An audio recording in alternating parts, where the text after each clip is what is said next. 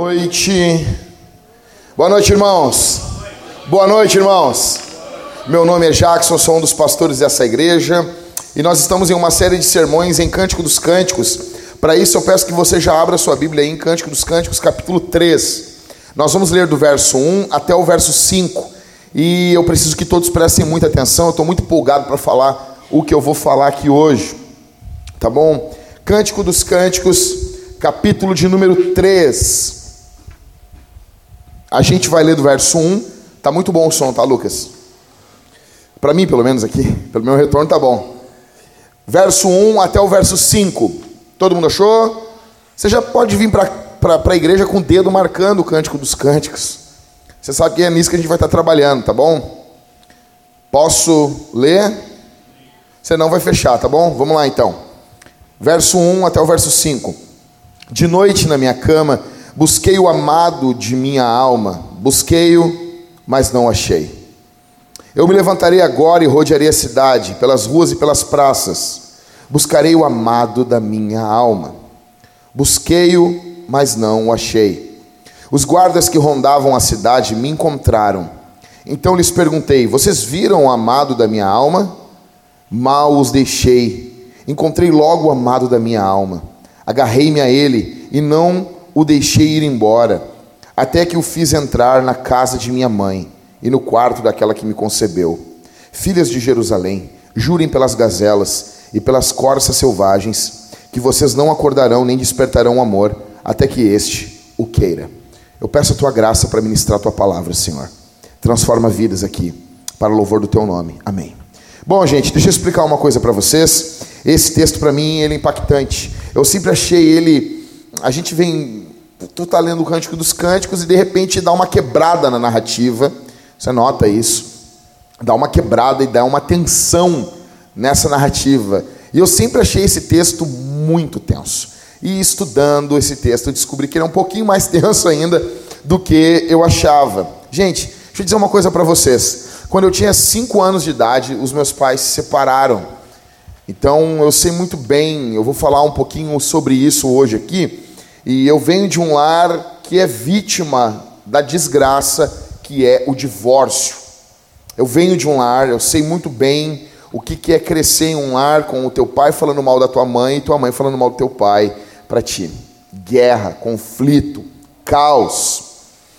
E eu me lembro como se fosse hoje, eu tinha, eu sei que eu era muito jovem, apenas cinco anos, mas eu me lembro de algumas coisas. Eu me lembro, nós morávamos na José do Patrocínio, no, no, na Cidade Baixa, e eu me lembro uh, da minha mãe discutindo com meu pai, na, acho que na rua Vigário, na Vigário ou na Marechal Floriano. E eu me lembro, década de 80, eles brigando, e eu no colo da minha mãe, uma hora no colo do meu pai. E eu me lembro a tensão que foi, quando houve a separação, de fato, quando nós fomos morar na casa da minha avó, as dificuldades que nós passamos, muitas dificuldades, muitas mesmo. mesmo então, eu, eu, eu sei, sabe, do lado de dentro o que é o divórcio, e eu queria conversar um pouquinho com você sobre isso. Enquanto eu escrevia esse sermão, eu estava estudando, orando, uma moça entrou em contato comigo e ela queria tirar a vida dela ela queria se matar porque o marido dela abandonou ela. Ela perdeu a mãe dela em menos de, a menos de um ano. Ela foi desempregada e o marido dela pediu divórcio. E ela disse que a coisa que mais impactou ela não foi a morte da mãe, não foi uh, o desemprego, mas foi o divórcio. E eu queria muito que você uh, acompanhasse a exposição desse texto aqui, prestando bastante atenção, porque o que está ocorrendo aqui? Por que, que é tão dramático isso? Porque o que, tá, o que nós acabamos de ler é quase que um sonho. A Sulamita sonha que, a, que Salomão abandonou ela. Ela sonha que Salomão a abandona. Verso 1, vamos, vai acompanhando comigo aí.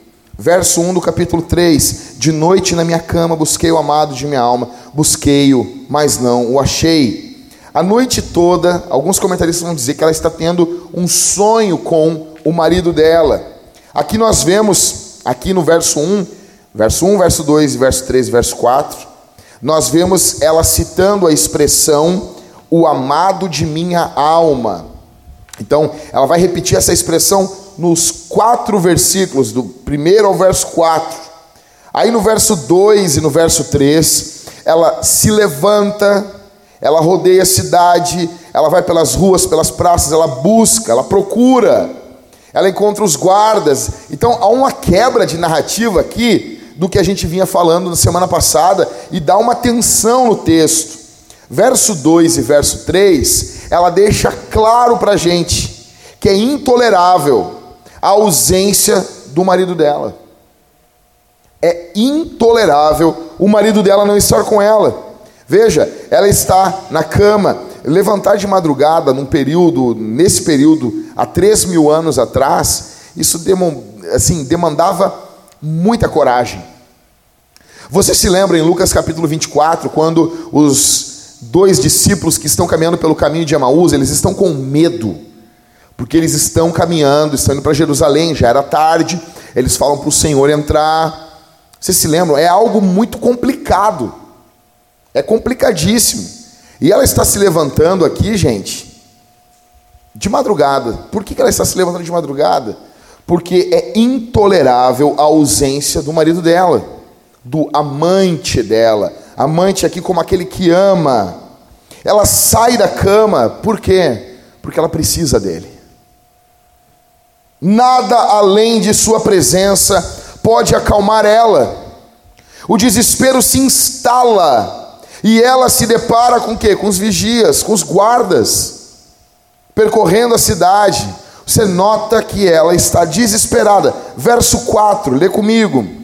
Mal os deixei e encontrei logo o amado da minha alma. Agarrei-me a ele e não o deixei ir embora, até que o fiz entrar na casa de minha mãe e no quarto daquela que me concebeu. O, a, a, disposição no original no hebraico aqui é que ela encontra, ela agarra o seu amado e ela recusa a relaxar o seu braço. Seu braço está segurando firme o braço do marido dela. Ela está agarrando o próprio marido com força. E daí ela fala que quer levar o marido dela para o quarto da mãe dela. Hoje, no mundo ocidental, isso é estranho para nós, né, Lucas? Como assim quer levar o marido para o quarto da mãe? Ah, né? Se fosse a, Linda lendo lá, isso aí, eu, não posso falar em ti, Linda. A Linda já. A Linda lendo lá, depois de comer uma sucuri lá, lendo ali, menino, o que, que é isso? Que babado é esse? Não, o, o, o, contexto aqui de levar ele, o marido, primeiro que é marido dela, para o quarto da mãe dela, denota segurança, denota uh, uh, um local inviolável, proteção intimidade.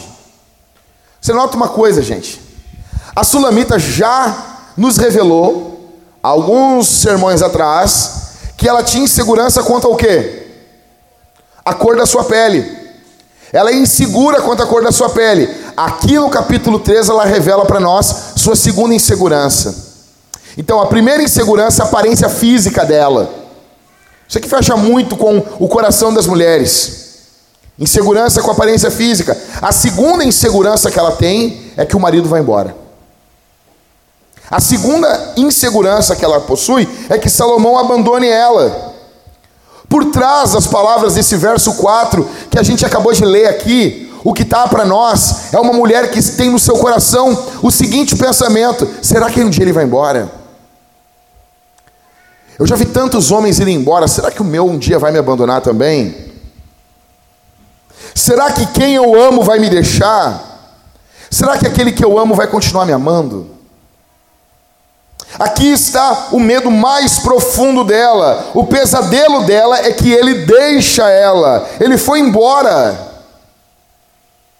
Minha irmã, você que é casada, você já pensou nisso? Você já foi atormentada por esse pensamento? Sabia, irmãos, que foi feita uma pesquisa entre diversas mulheres e perguntaram o maior medo das mulheres e elas disseram que é que o seu marido iria a abandonar. Em algum momento, em algum momento, a sua mulher já pensou isso.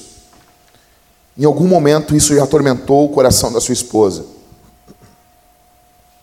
O medo dela é que em alguma noite ele simplesmente vai embora e não volte mais. O que eu quero dizer para vocês aqui é que precisa, necessita haver proteção dentro do casamento para que esse medo não domine. Nós precisamos sair dessa noite aqui sem a opção do divórcio. Nós precisamos sair daqui com apenas duas opções para o casamento. E é o que nós dizemos sempre lá em casa: nós temos duas opções: casamento feliz ou casamento infeliz. Simples assim. Nós temos duas opções, a Thalita e eu temos duas opções. Ou temos um casamento feliz, ou temos um casamento infeliz. Mas sempre vai ser casamento. O problema nosso é que não. Nós costum, costumeiramente falamos em divórcio nas nossas igrejas. Presta atenção nisso aqui, gente. Em 10 anos, a taxa de divórcio cresceu mais de 160%. O Brasil registrou 341 mil divórcios em 2014. No ano de 2004, ou seja, 10 anos antes, foram registrados 130 mil divórcios. De 130 mil para 341 mil. É um salto de 161,4% em 10 anos. Presta atenção.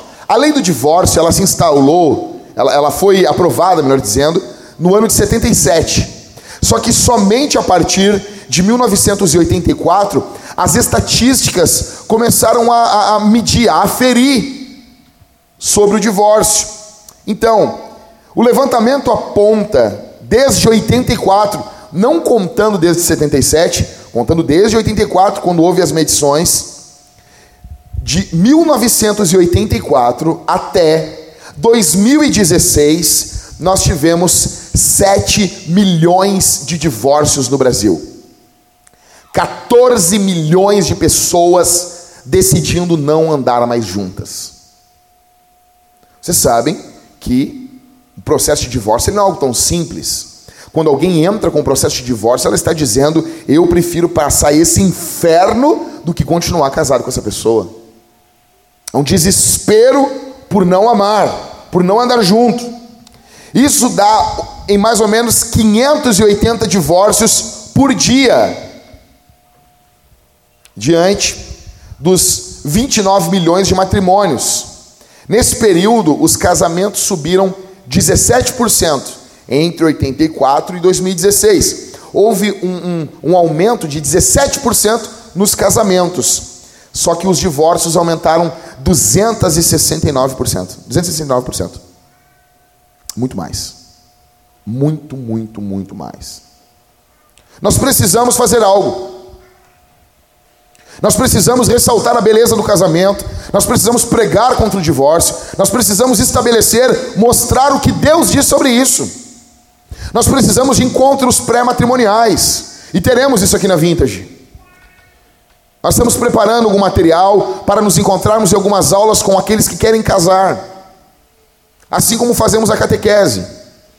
Talvez o ano que vem isso esteja pronto, mas nós precisamos. Eu rogo a vocês, eu indiquei alguns livros aqui, sermão retrasado, se não me engano. Eu indiquei acho que sete livros, comprem esses livros, leiam esses livros. Aí ela fala no verso 5, olha só, acompanha comigo aí. Filhas de Jerusalém, jurem pelas gazelas e pelas corças selvagens, que vocês não acordarão nem despertarão amor, até que este o queira. Agora ela se vira para solteiras, do nada. Parece uma. É, é, é tenso, né? Ela está falando sobre as, as raposinhas que lutavam contra o seu casamento, ela fala que o amado dela é de, o, o, o, amado dela pertence a ela, ela é do amado dela. Ela vem tudo do nada, ela tem esse sonho e agora ela se vira para solteiras, suas amigas solteiras. Solteiros que estão aqui essa noite, escutem. Quero falar com vocês agora. Vocês notam que no livro mais erótico da Bíblia, no livro mais matrimonial da Bíblia, no livro mais romântico da Bíblia, existem a figura de solteiros nos diálogos. Vocês notam isso? Ou seja, Deus quer que os solteiros prestem atenção nesse livro. Você precisa, solteiro, estar interessado nesses sermões. Eu pensei, eu pensei de forma de forma muito juvenil que essa série de sermões, ela serviria para você evangelizar casais. Assim como a série de sermões em Efésios, ela foi focada muito, ela, o, o alvo dela foi muito em jovens, sobre identidade, quem nós somos em Cristo. Essas séries são para casais. Só que daí alguém pode pensar: não, então eu não faço parte, eu sou solteiro. Não! Alguns não falam sobre. Não falam, não convidam ninguém para ouvir o Evangelho com base em Cântico dos Cânticos, porque tem vergonha. Deixa eu dizer uma coisa para vocês, meus irmãos. Se você tem vergonha do que a gente está falando aqui, você tem vergonha do Evangelho. Você tem vergonha da Bíblia. Você tem vergonha do livro santo de Deus. Porque isso aqui é Escritura. É Bíblia. Alguém pode até pensar assim: pô, mas poderia abordar isso aqui num outro momento. Por quê? Se eu abordo o cântico dos cânticos em um outro momento que não no culto, eu estou dizendo que nem toda a Bíblia é para o culto. Gente, quem está pregando aqui para vocês, prega até genealogia para vocês. Quantas genealogias eu já preguei nesse púlpito? E o fulano gerou o fulano que gerou o fulano. Aí sempre dois, três pessoas. Não, agora ele não vai pregar nada daí. Agora não tenho que tirar daí. E sempre sai. Não é porque eu sou bom, é porque a Bíblia é a palavra de Deus. O problema, solteiro, sabe qual é? É que você muitas vezes, não sempre, mas muitas vezes, você quer tratar da questão sexual não na luz da igreja, não diante de Deus, diante do Senhor, diante do Santo Deus e diante da Assembleia dos Santos. Você quer muitas vezes lidar com esse assunto pelo WhatsApp, com a amiga, trocando nudes, com um amigo, no colégio, faculdade. Só que Deus está convidando os solteiros aqui, ei, vamos falar sobre isso à luz. Vamos jogar luz nesse assunto. O mundo trata isso nas trevas, o povo de Deus trata isso na luz, e muitos têm vergonha. Muitos solteiros têm vergonha, da mesma forma daqueles que não falam sobre isso com seus pais, porque tem vergonha. Não, eu não vou falar sobre sexo com meu pai, com minha mãe, pô, eu tenho vergonha. Tu é um imbecil se tu pensa assim. Só tua existência. Não, só um pouquinho, Lucas. Se eu existo, é porque teve um casal que fez sexo. Eu acho que eles são. Eles deveriam ser as primeiras pessoas a estarem aptas a me dizer alguma coisa. Então, só porque tu existe, alguém, alguém teve uma noite feliz. Você deveria ser grato por isso. Por que nós estamos pregando isso, solteiros? Porque 2 Timóteo 3,16 diz: Toda a Escritura é inspirada por Deus, e isso inclui genealogia, e isso inclui cântico dos cânticos. Um, um pessoal botou lá no Twitter assim: Ah, ah Deus está vendo você pulando as genealogias da Bíblia. Aí todo mundo rindo, né? Aí eu cheguei lá, bem, bem pastorzão assim, né? Para acabar com a brincadeira, né? Eu disse: Quem faz isso é incrédulo. Se você pula a genealogia, você é incrédulo. Você não crê que aquilo é palavra de Deus e Deus pode usar aquilo para falar com você. Em segundo lugar, você é preguiçoso, você não estuda, porque algo, aquela genealogia está ali, não é porque alguém disse, ah, vou botar um monte de nome aqui. Tem um porquê. Tem um porquê. Você é incrédulo, você é preguiçoso, você não pesquisa. Nós acreditamos na palavra de Deus. Aqueles solteiros que estão aqui e assim, ah, essa série não é para mim. Tomara que que vá rápido mesmo. Vocês serão os piores maridos e esposas que esse mundo já viu. Vocês serão os piores maridos e esposas. Se você quer que essa série passe rápido, ah, tomara que ele fale uma, uma coisa logo para mim. Estou falando, solteiro. Porque Cântico dos Cânticos cita solteiros nos diálogos. Pessoas de fora da igreja estão estão muito felizes com o que estão ouvindo. Nós precisamos ter mais valorização com a palavra de Deus que sai desse púlpito. Escuta isso aqui. Mas beleza, por que, que ela fala em pureza sexual para as amigas solteiras?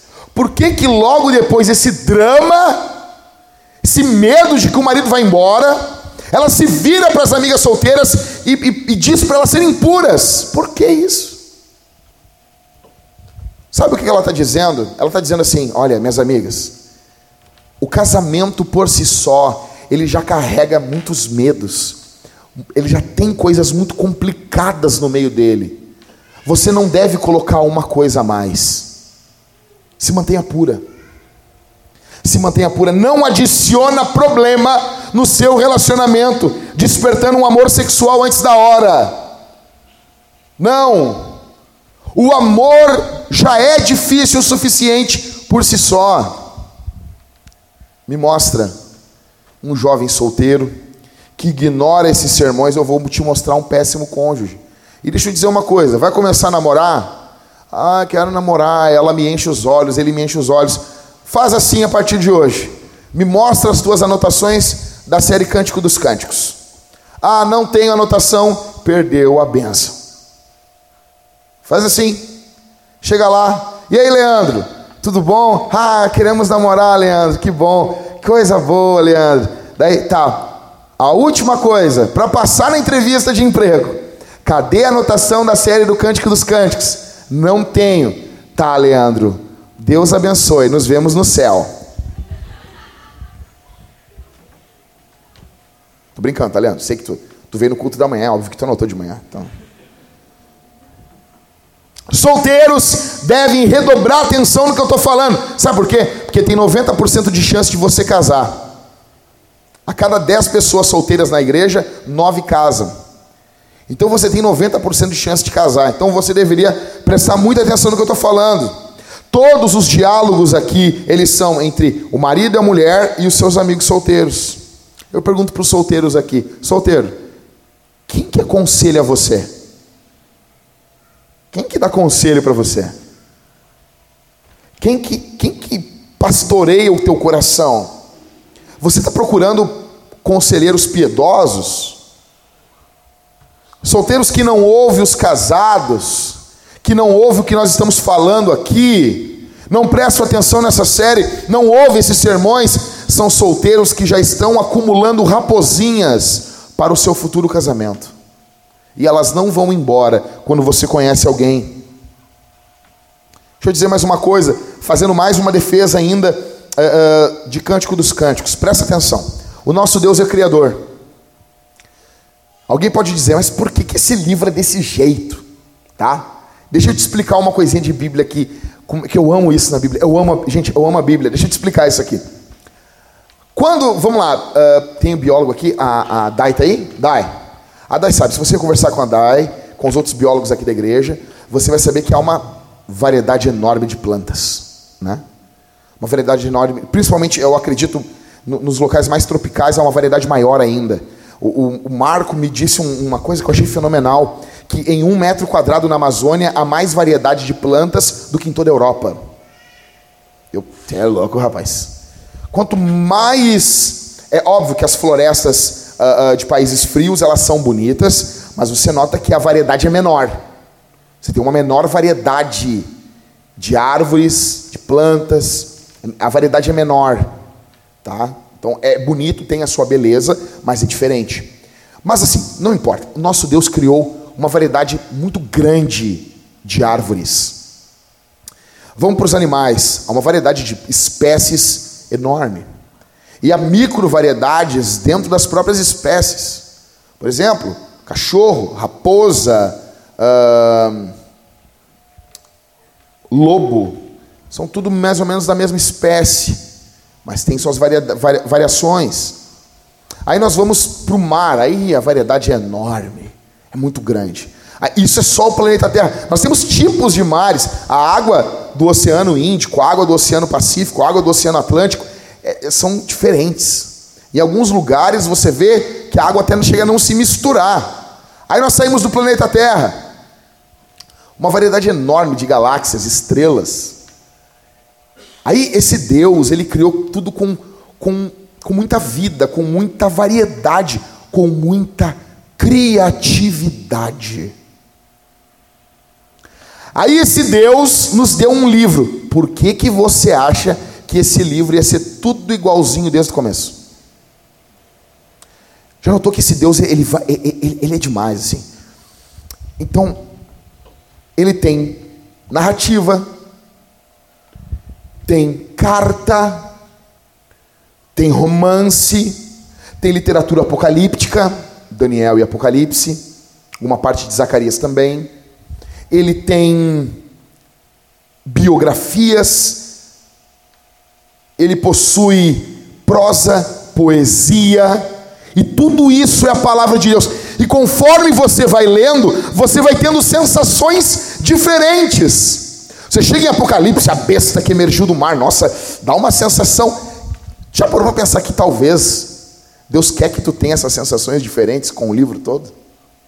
Esse Deus criativo, ele tinha que fazer a Bíblia de forma criativa. Você imagina que chato que seria Cântico dos Cânticos escrito por Paulo? Mas ia ser horrível, cara. Quanto ao mais, irmãos.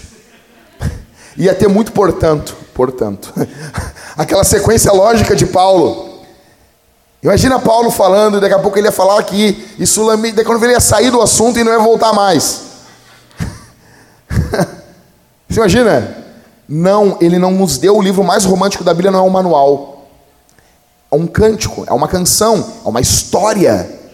Então, o nosso Deus, ele fala de diferentes formas conosco.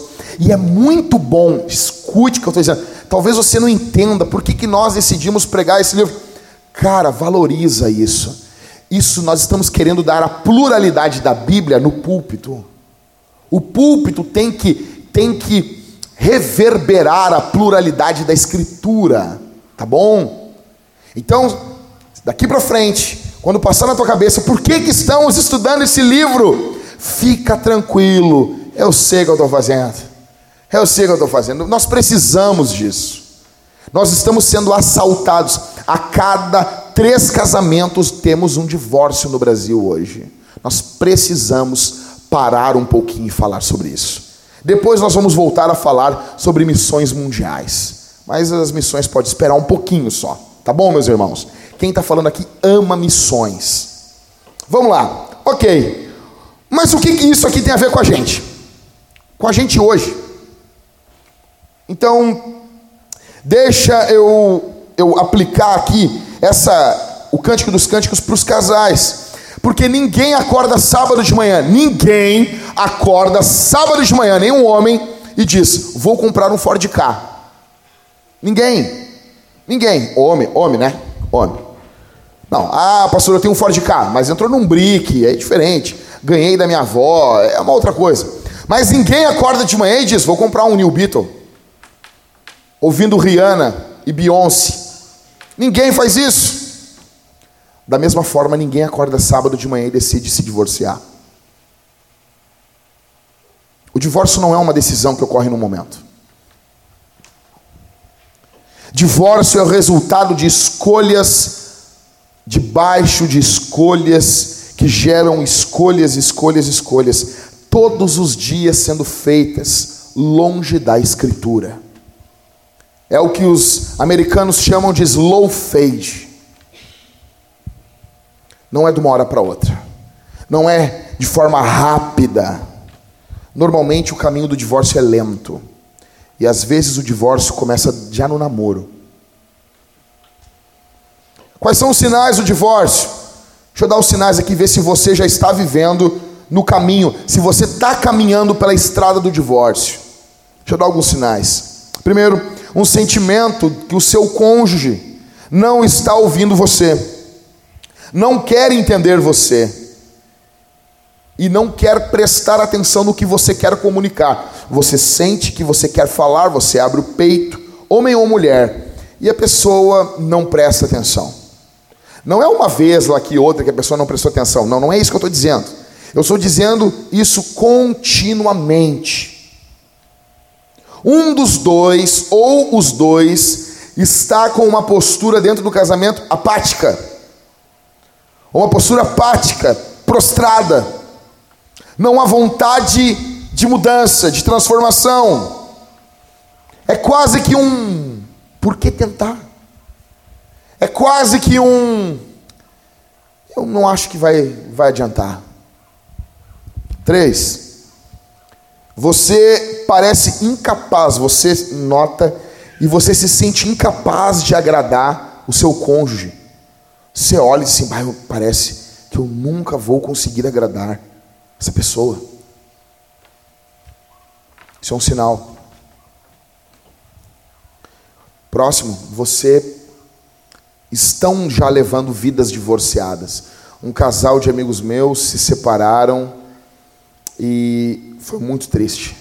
Ele era pregador, pastor, e eles tinham uma vida boa, uma vida tranquila. E a esposa começou a estudar. E isso é muito bom, nós devemos ficar felizes. Nós não queremos uma mulher burra, nós queremos mulheres inteligentes, brilhantes. Só que isso, naquele casamento, não foi bom. Então a vida dela, ele comprou um carro para ela e isso enredou ela de tal forma e aquilo brilhou e um dia ela chegou para ele e disse assim: "Eu quero me separar de ti porque eu quero viver coisas que contigo não rola". E ela abandonou ele. Foi abandonado pela mulher. Um homem de Deus. Então, vidas divorciadas seu companheiro está se afastando de você, você nota isso. Outro sinal: seu cônjuge, eh, ele não aceita, se recusa a admitir, a aceitar responsabilidade dentro do casamento. É sempre a culpa é tua. Nunca eu sinto muito. Nunca me perdoe. Sempre a culpa é tua. Você sempre faz isso. Eu falei para vocês que vocês não devem mais usar essas palavras dentro de casa. Tu sempre faz isso. Tu sempre faz aquilo. Tu nunca faz isso. Tu nunca. É, gente, é muito tempo, tá? Sempre e nunca é muito tempo. Tá bom? Vocês podem usar. Pastor, mas quando que eu posso usar essa palavra? Quando a Televisa contratar você para a próxima novela mexicana. Tá bom? Aí você pode usar. Gustavo Antônio, você nunca, sabe? Próxima. Você acredita, próximo sinal, você acredita que evitar um conflito é melhor do que lidar com a dor da realidade. Então, tá vendo que tá o problema ali, não, não nem vou tocar. Porque senão ele, ele vai estourar. Eu, eu, eu prefiro deixar assim. Se eu falar isso aqui, ela não vai aceitar. Mate essas raposinhas. Atire, destrua essas raposinhas. Uma outra coisa que gera também divórcio é o abandono dentro do casamento, o abandono sexual e abandono emocional. Abandono sexual, alguns maridos foram literalmente abandonados por suas esposas. Você quer, você quer demonstrar ódio pelo teu marido? Abandone ele sexualmente. Abandone ele. É um ato de ódio das mulheres. Quando as mulheres agem dentro do seu casamento como prostitutas, negociando sexo, em troca de coisas boas ou de alguma coisa que o marido pode fazer por ela. Um homem precisa de segurança sexual dentro do casamento. Abandono emocional. Pelo contrário, o homem demonstra ódio pela mulher quando ele abandona o coração da sua esposa, quando ele abandona os sentimentos da sua esposa quando você abandona o coração dela, você está demonstrando ódio pela sua mulher. Quando você nega ouvir, compreender os conflitos que a tua esposa está passando. Quero dizer uma coisa para você aqui nessa noite. Jesus pode mudar o teu casamento. Jesus pode mudar o teu casamento. Jesus, escuta isso aqui, meu irmão. Escuta isso aqui: Jesus Cristo veio ao mundo. Não há nada que Deus não possa fazer, não há nada que Deus não possa transformar. Jesus venceu a morte. Cara, eu não sei vocês, Mas tudo que eu penso, será que Deus pode fazer? Eu penso na ressurreição. Depois daquele domingo de manhã, o mundo é outro agora. Depois daquele domingo de manhã, assim, cara, alguém veio aqui e venceu a morte. É tipo assim, não, venceu o Real Madrid. De quem que esse time não ganha? Tu pensa isso? Não, ganhou do Real Madrid. Tocou 10 a 0 no Real Madrid. De quem que esse time não ganha? Tu pensa assim, né? Não, esse time é imbatível. É a seleção FIFA. Então, tu pare, é, faz tempo que não tem. É eu estou falando de coisas muito antigas. Você que é jovenzinho, escuta, a FIFA faz de vez em quando uma seleção que é chamada Seleção Mundo, e eles jogam contra alguns times. Daí é uma seleção do mundo. Ainda não tem como jogar contra ETs, então joga contra alguns clubes. É sempre um vareio, entendeu? Então assim, Jesus vence a morte. A morte, o Real Madrid venceu a morte. cara, isso me dá um, uma. Cara, o que, que Jesus não pode fazer? Jesus pode ressuscitar o teu casamento. Jesus venceu o pecado. Jesus venceu o diabo. Jesus venceu o mundo. Jesus pode vencer, pode transformar o teu, teu casamento, sim.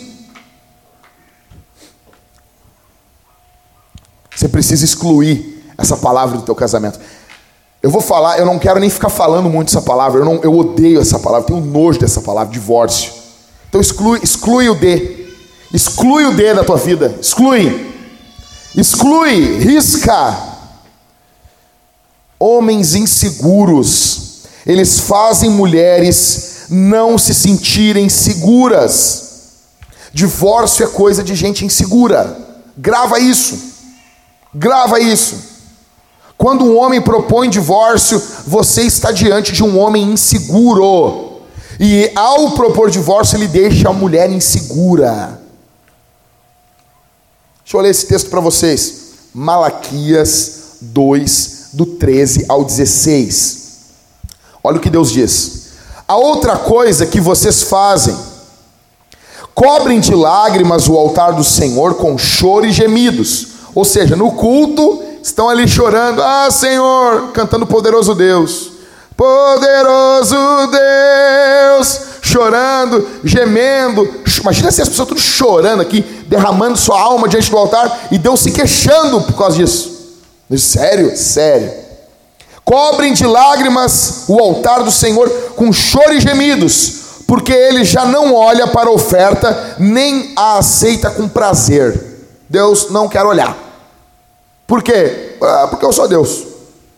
Não estou com vontade. Aí ele vai dizer por quê? Verso 14. E vocês me perguntam, por quê? Porque o Senhor foi testemunha da aliança entre você e a mulher da sua mocidade a quem você foi infiel, sendo ela a sua companheira e a mulher da sua aliança.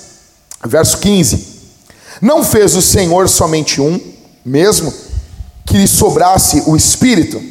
E por que somente um? Porque buscava uma descendência piedosa.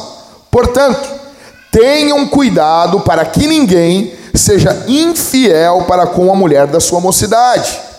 Verso 16: porque o Senhor, o Deus de Israel, diz que odeia o divórcio e também aquele que cobre de violência as suas roupas, diz o Senhor dos exércitos. Portanto, tenham cuidado e não sejam infiéis. Isso aqui, velho, isso aqui era para a gente tremer. Isso aqui era para a gente tremer. Isso aqui é seríssimo. Nota, Deus não está dizendo assim, eu desaprovo o divórcio. Tu nota assim, quando Deus ele quer, quando Deus ele quer dar peso para uma coisa, tem, é, dependendo do jeito que ele se apresenta. Presta atenção. Uh, o apóstolo Paulo, quando ele está escrevendo uh, para os romanos, ele abre a carta de Paulo, a carta de Paulo abre a carta de Paulo aos romanos. Ele abre dizendo o quê? Paulo, escravo de Cristo Jesus, chamado por Deus para o, o ministério, blá, pela vocação, aquelas introduções paulinas. Seria demais ele escrevendo Cântico dos Cânticos, né? Imagina, aquelas introduções de Paulo. Ele se, ele se apresenta como aos romanos? Como escravo. Quando ele escreve aos coríntios, O pau está comendo lá, solto. Como que ele se apresenta?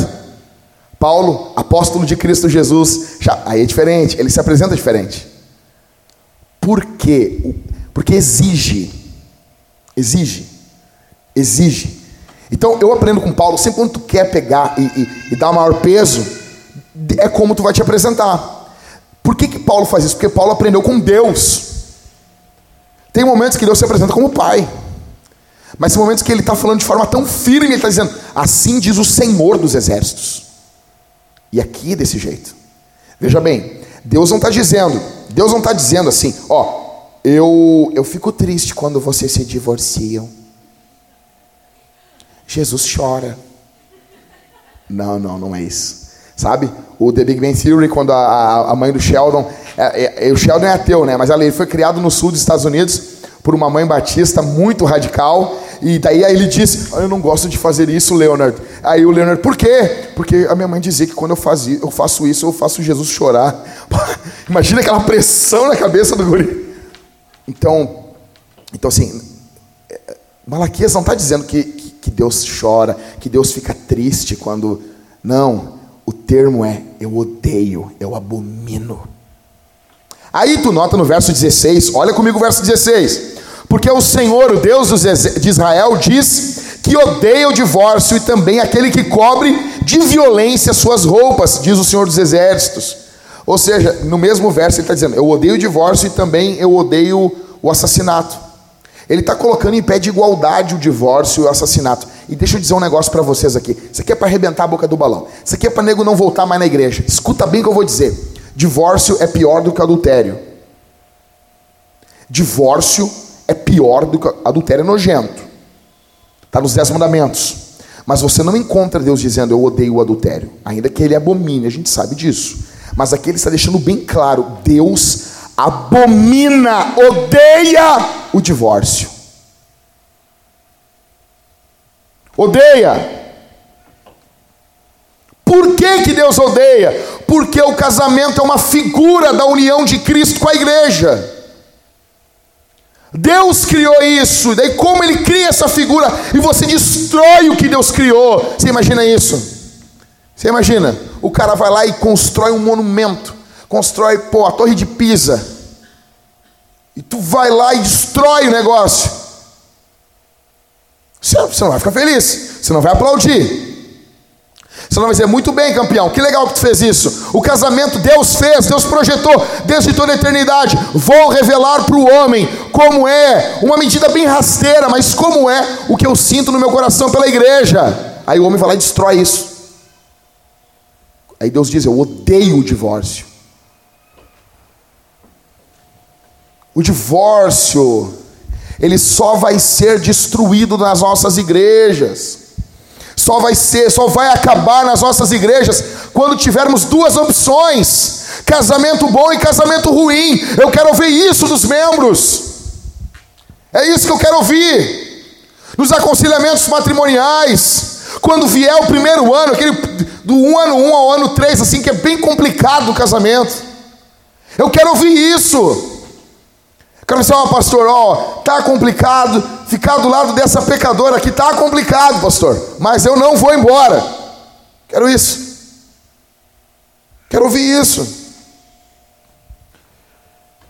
E se tu quer tanto, tanto sair do casamento, lembra, tem uma saída, chama-se morte. Morte. Morte. A morte. Existe, existe a morte. Pastor, quero, quero divorciar. Tá bom, vamos começar uma campanha de oração para tu morrer. Partir de agora, os jejuns de sexta-feira da igreja é para que o Senhor Deus te fulmine. Um pouquinho de dor. Amém? Glória a Deus. Por que a galera não dá amém agora? Não entendo. Então vamos lá, gente. Correndo aqui. Quais são? Qual é a, a maior necessidade? Eu quero, eu quero, quero que vocês prestem atenção comigo. Olha para mim aqui. Ah. Para nós atacarmos o divórcio, nós precisamos entender biblicamente qual é a maior necessidade da mulher e qual é a maior necessidade do homem. Só que a Bíblia não diz assim: a maior necessidade do homem é essa, a maior necessidade da mulher é essa, mas a Bíblia nos dá pistas com dois mandamentos. Existem dois mandamentos na Bíblia e eles são repetidos na Bíblia. Constantemente os apóstolos falam sobre isso e nos dá uma pista qual é a maior necessidade da mulher e qual é a maior necessidade do homem. Então, vamos lá. Já saiu direto aqui? É. Já sai direto, tá bom. Qual é a maior necessidade da mulher? Amor. Perfeito. Amor. Por quê? Porque há um mandamento para o homem: ame a sua mulher. Então acompanha comigo aí. Maridos, que cada um de vocês ame a sua esposa como também Cristo amou quem? A igreja e se entregou por ela. Aqui é Efésios 5, 28 e verso 29 também, tá bom? Eu passei errado para o Cris. Me perdoa, Cris. Então é uma benção. Então, é, é demais, cara. Assim também o marido deve amar a sua esposa como ama o próprio corpo. Quem ama a esposa ama a si mesmo. Verso 29. Porque ninguém jamais odiou o seu próprio corpo, ao contrário, o alimenta e cuida dele, como também Cristo faz com a igreja. Tudo dentro da perícope de Efésios 5, tá? Verso 33. No entanto, também, quanto a vocês, que cada um ame a própria esposa como a si mesmo, e que a esposa respeite seu marido. Volta comigo no verso 28 e 29. Aqui é o 28 e 29, tá? Presta atenção. Homens que estão aqui, deixa eu me dirigir a vocês. Primeiro, que Paulo não está dizendo ama a esposa tranquila. Não, não é.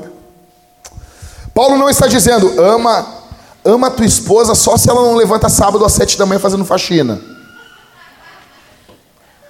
Né, Halisson? Paulo não disse isso, Halisson. Paulo não disse isso. Paulo disse: ama tua mulher, mesmo que ela te acorde com um com, com esperador de pó ligado. O cara acorda no, no Armagedon. Jesus está voltando. Ama a tua mulher. Ama ela, ama ela. Se ela é chorona, se ela é braba, se ela é briguenta, se ela é até aquela mulher que goteja lá de provérbios. Paciência, tu escolheu. Deus te abençoe, te dê graça. E que tu fique surdo. Mas assim, tu tem que amar tua mulher. Você precisa amar a sua mulher. Ame ela. Beleza. Tá bom, pastor, vou amar. Tá bom, mas como? Como é que eu começo? Ah, como que eu faço isso? Entendeu? Tem um curso de amor aí, módulo 1, que que eu, como é que eu faço? Vamos lá. Verso 29, depois desses, dos três pontos aqui, tá bom? Acompanha comigo aí, deixa eu explicar um negócio para vocês. Ah, ali, quando Paulo diz ali, ó, ao contrário, o alimenta e cuida dele. Esse termo cuida aqui, vamos, vamos, vamos, vamos dissecar isso aqui um pouquinho.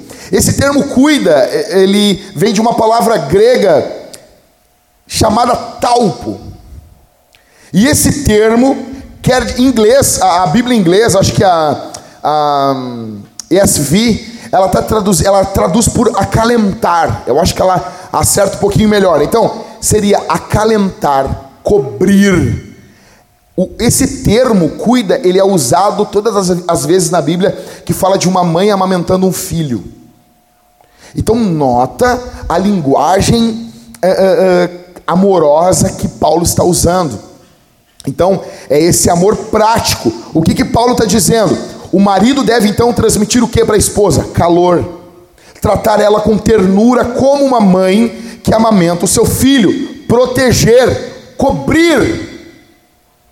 Você se lembra quando Ruth diz para Boaz? Ruth diz assim: Me cobre com o teu manto. Ok? É cobrir, é como Jesus falou que a galinha cobre os pintinhos. Esse sentimento o marido tem que ter pela mulher. Valorize sua esposa de forma clara. Faça isso de forma verbal e prática. Você vai chegar para sua esposa e vai dizer: Eu quero te ajudar com, com os nossos filhos. Como que eu posso te ajudar? Mostre carinho com toque não sexual. Não toca na sua esposa apenas para sexo. Toca nela também para não sexo. Não apenas com toque sexual. Abraços carinhosos, amorosos. Ouça a sua esposa sem interromper ela. Eu sei que é difícil isso, eu te entendo, brother. Eu sei, não é fácil, mas você consegue. Ouve ela, sem interromper, sem querer resolver sempre o problema. De vez em quando levanta para ver como estão as crianças. Não seja só a tua esposa que vai ver se as crianças estão bem. Faça uma massagem nos pés da tua mulher, se ela não tiver usado sapatilha. Se a tua mulher usou sapatilha no dia, tu diz assim, ó, seguinte, tem criolina aqui, ó. E por, e por favor, não vem me falar, não, mas essa sapatilha é mentira. Mentira, é mentira. Não, mas eu passei tênis pé. Ui, fica pior ainda. Poeira, suor e talco. Sapatilha, negão. Se a tua mulher usou sapatilha, ela lava os pés, ela vai escovar os pés, vai dar um jato de ar. Aí tu faz uma massagem no pé dela. Faz uma massagem no pé da tua mulher. Valoriza as lágrimas da tua esposa. Valoriza. E se ela estiver grávida, então ela vai chorar mais ainda. Valoriza. Valoriza. Ela, mulheres, é, é, normalmente, não sempre, ela é mais emocional. Ai, mas que, que sermão estereotipado esse. Então, mulher, ela é mais emocional que o homem. E grávida é mais ainda. Ama ela. Escute, sua esposa é única. E a sua forma de amar sua esposa também deve ser única. Eu tenho um desafio aqui. Eu tenho um desafio. Essa semana, façam duas listas de como o marido pode amar a sua esposa. O marido vai fazer uma, ó, eu vou fazer uma lista de como que eu acho que eu posso te amar. E tu, minha irmã, vai fazer uma lista como que tu quer ser amada. Aí depois se juntem e mesclem as listas.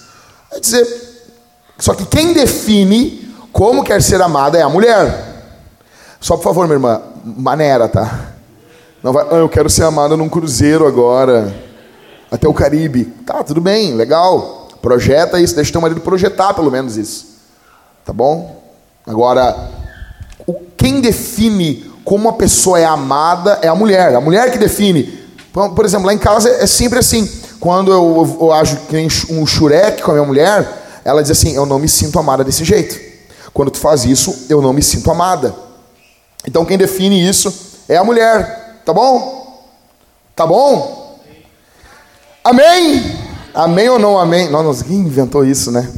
Então agora vamos para a parte da mulher.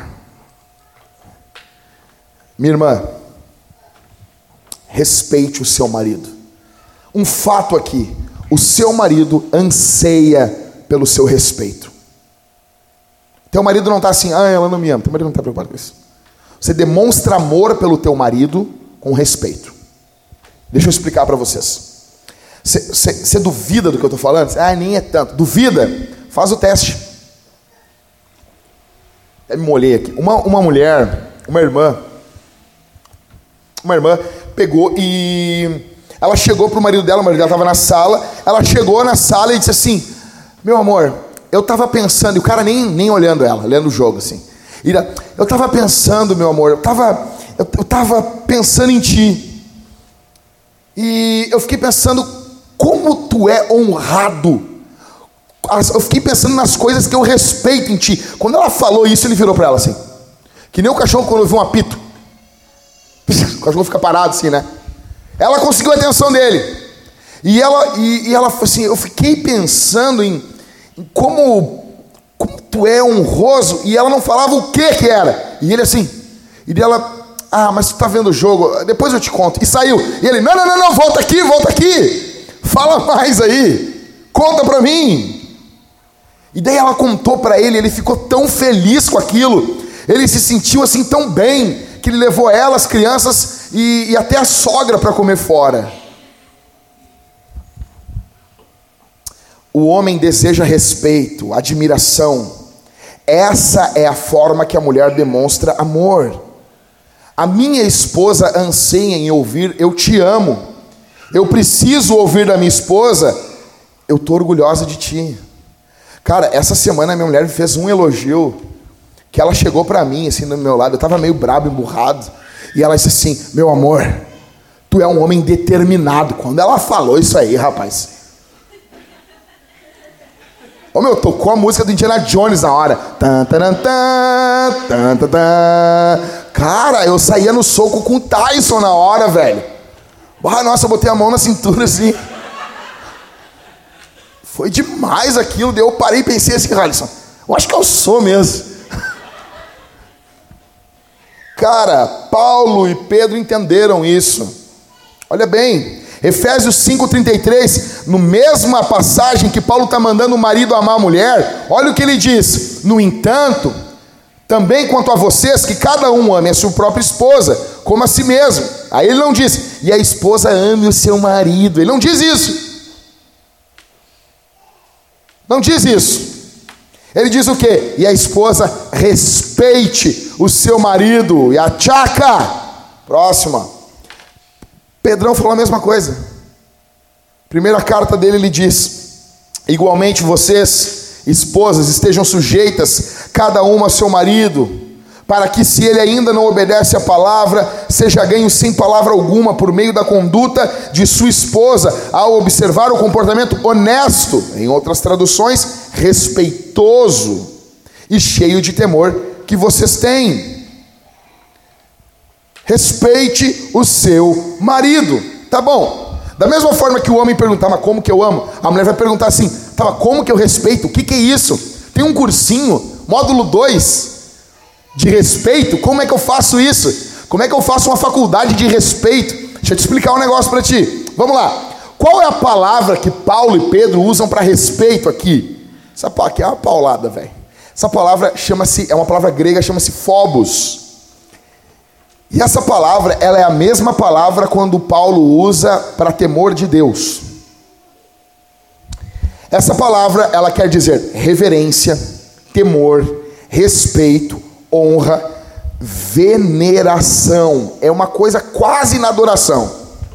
Admiração, estima, elogio, preferência e louvor. A Bíblia está mandando você, minha irmã, fazer tudo isso pelo seu marido. E volto a dizer: não é para o marido bonzão, não é para o marido sem chulé, não é para o marido perfeito, não é para o marido bonitão, todo, até porque tu não é perfeito. Tu é cheia de pecadinho.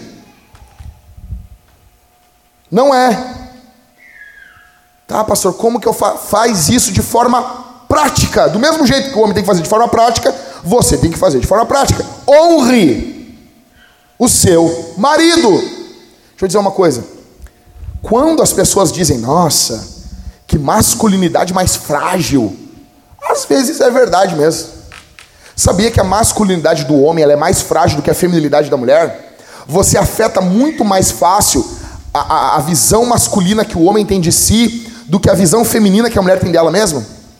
Então o homem precisa disso. A visão que o homem tem de si mesmo, a visão da sua masculinidade, vem de duas fontes na vida do homem: vem da forma como sua mulher o trata, e vem do estado, da forma que está o seu trabalho. O trabalho e a esposa definem a postura masculina do homem. A mulher tem um papel fundamental na vida do homem. A forma como o homem é tratado pelos outros retrata como a mulher o trata. Se todos acham o teu marido uma piada, é porque você não honra ele o suficiente. Se ninguém respeita o teu marido, é porque você não respeita ele o suficiente. Você não o honra. E deixa eu dizer um negócio aqui, para ir assim, negão, para pesar mesmo. Porque a gente bate muito dos homens aqui. Olha isso aqui comigo. Olha o que diz o apóstolo Pedro. Voltando aqui, ó. Aqui. Igualmente vocês. Por que, que Pedro fala igualmente? Por que, que no capítulo 3 a primeira palavra é igualmente? Ele vai falar para a mulher ser submissa. Por que igualmente? Porque ele deve ter falado alguma coisa no capítulo 2. Correto? E o que, que ele falou no final do capítulo 2? Sobre como os servos devem tratar o seu senhor. É pesado, né? Fica tranquila, minha irmã, é pesado para o homem também. É, isso aqui pega no calcanhar de Aquiles dos dois.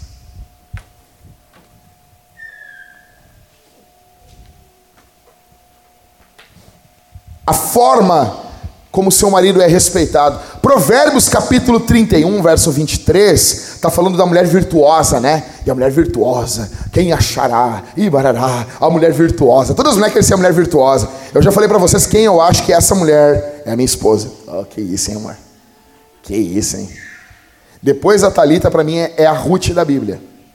Falando sério, John Piper me convenceu. Ele disse que a Provérbios 31 está retratando Ruth.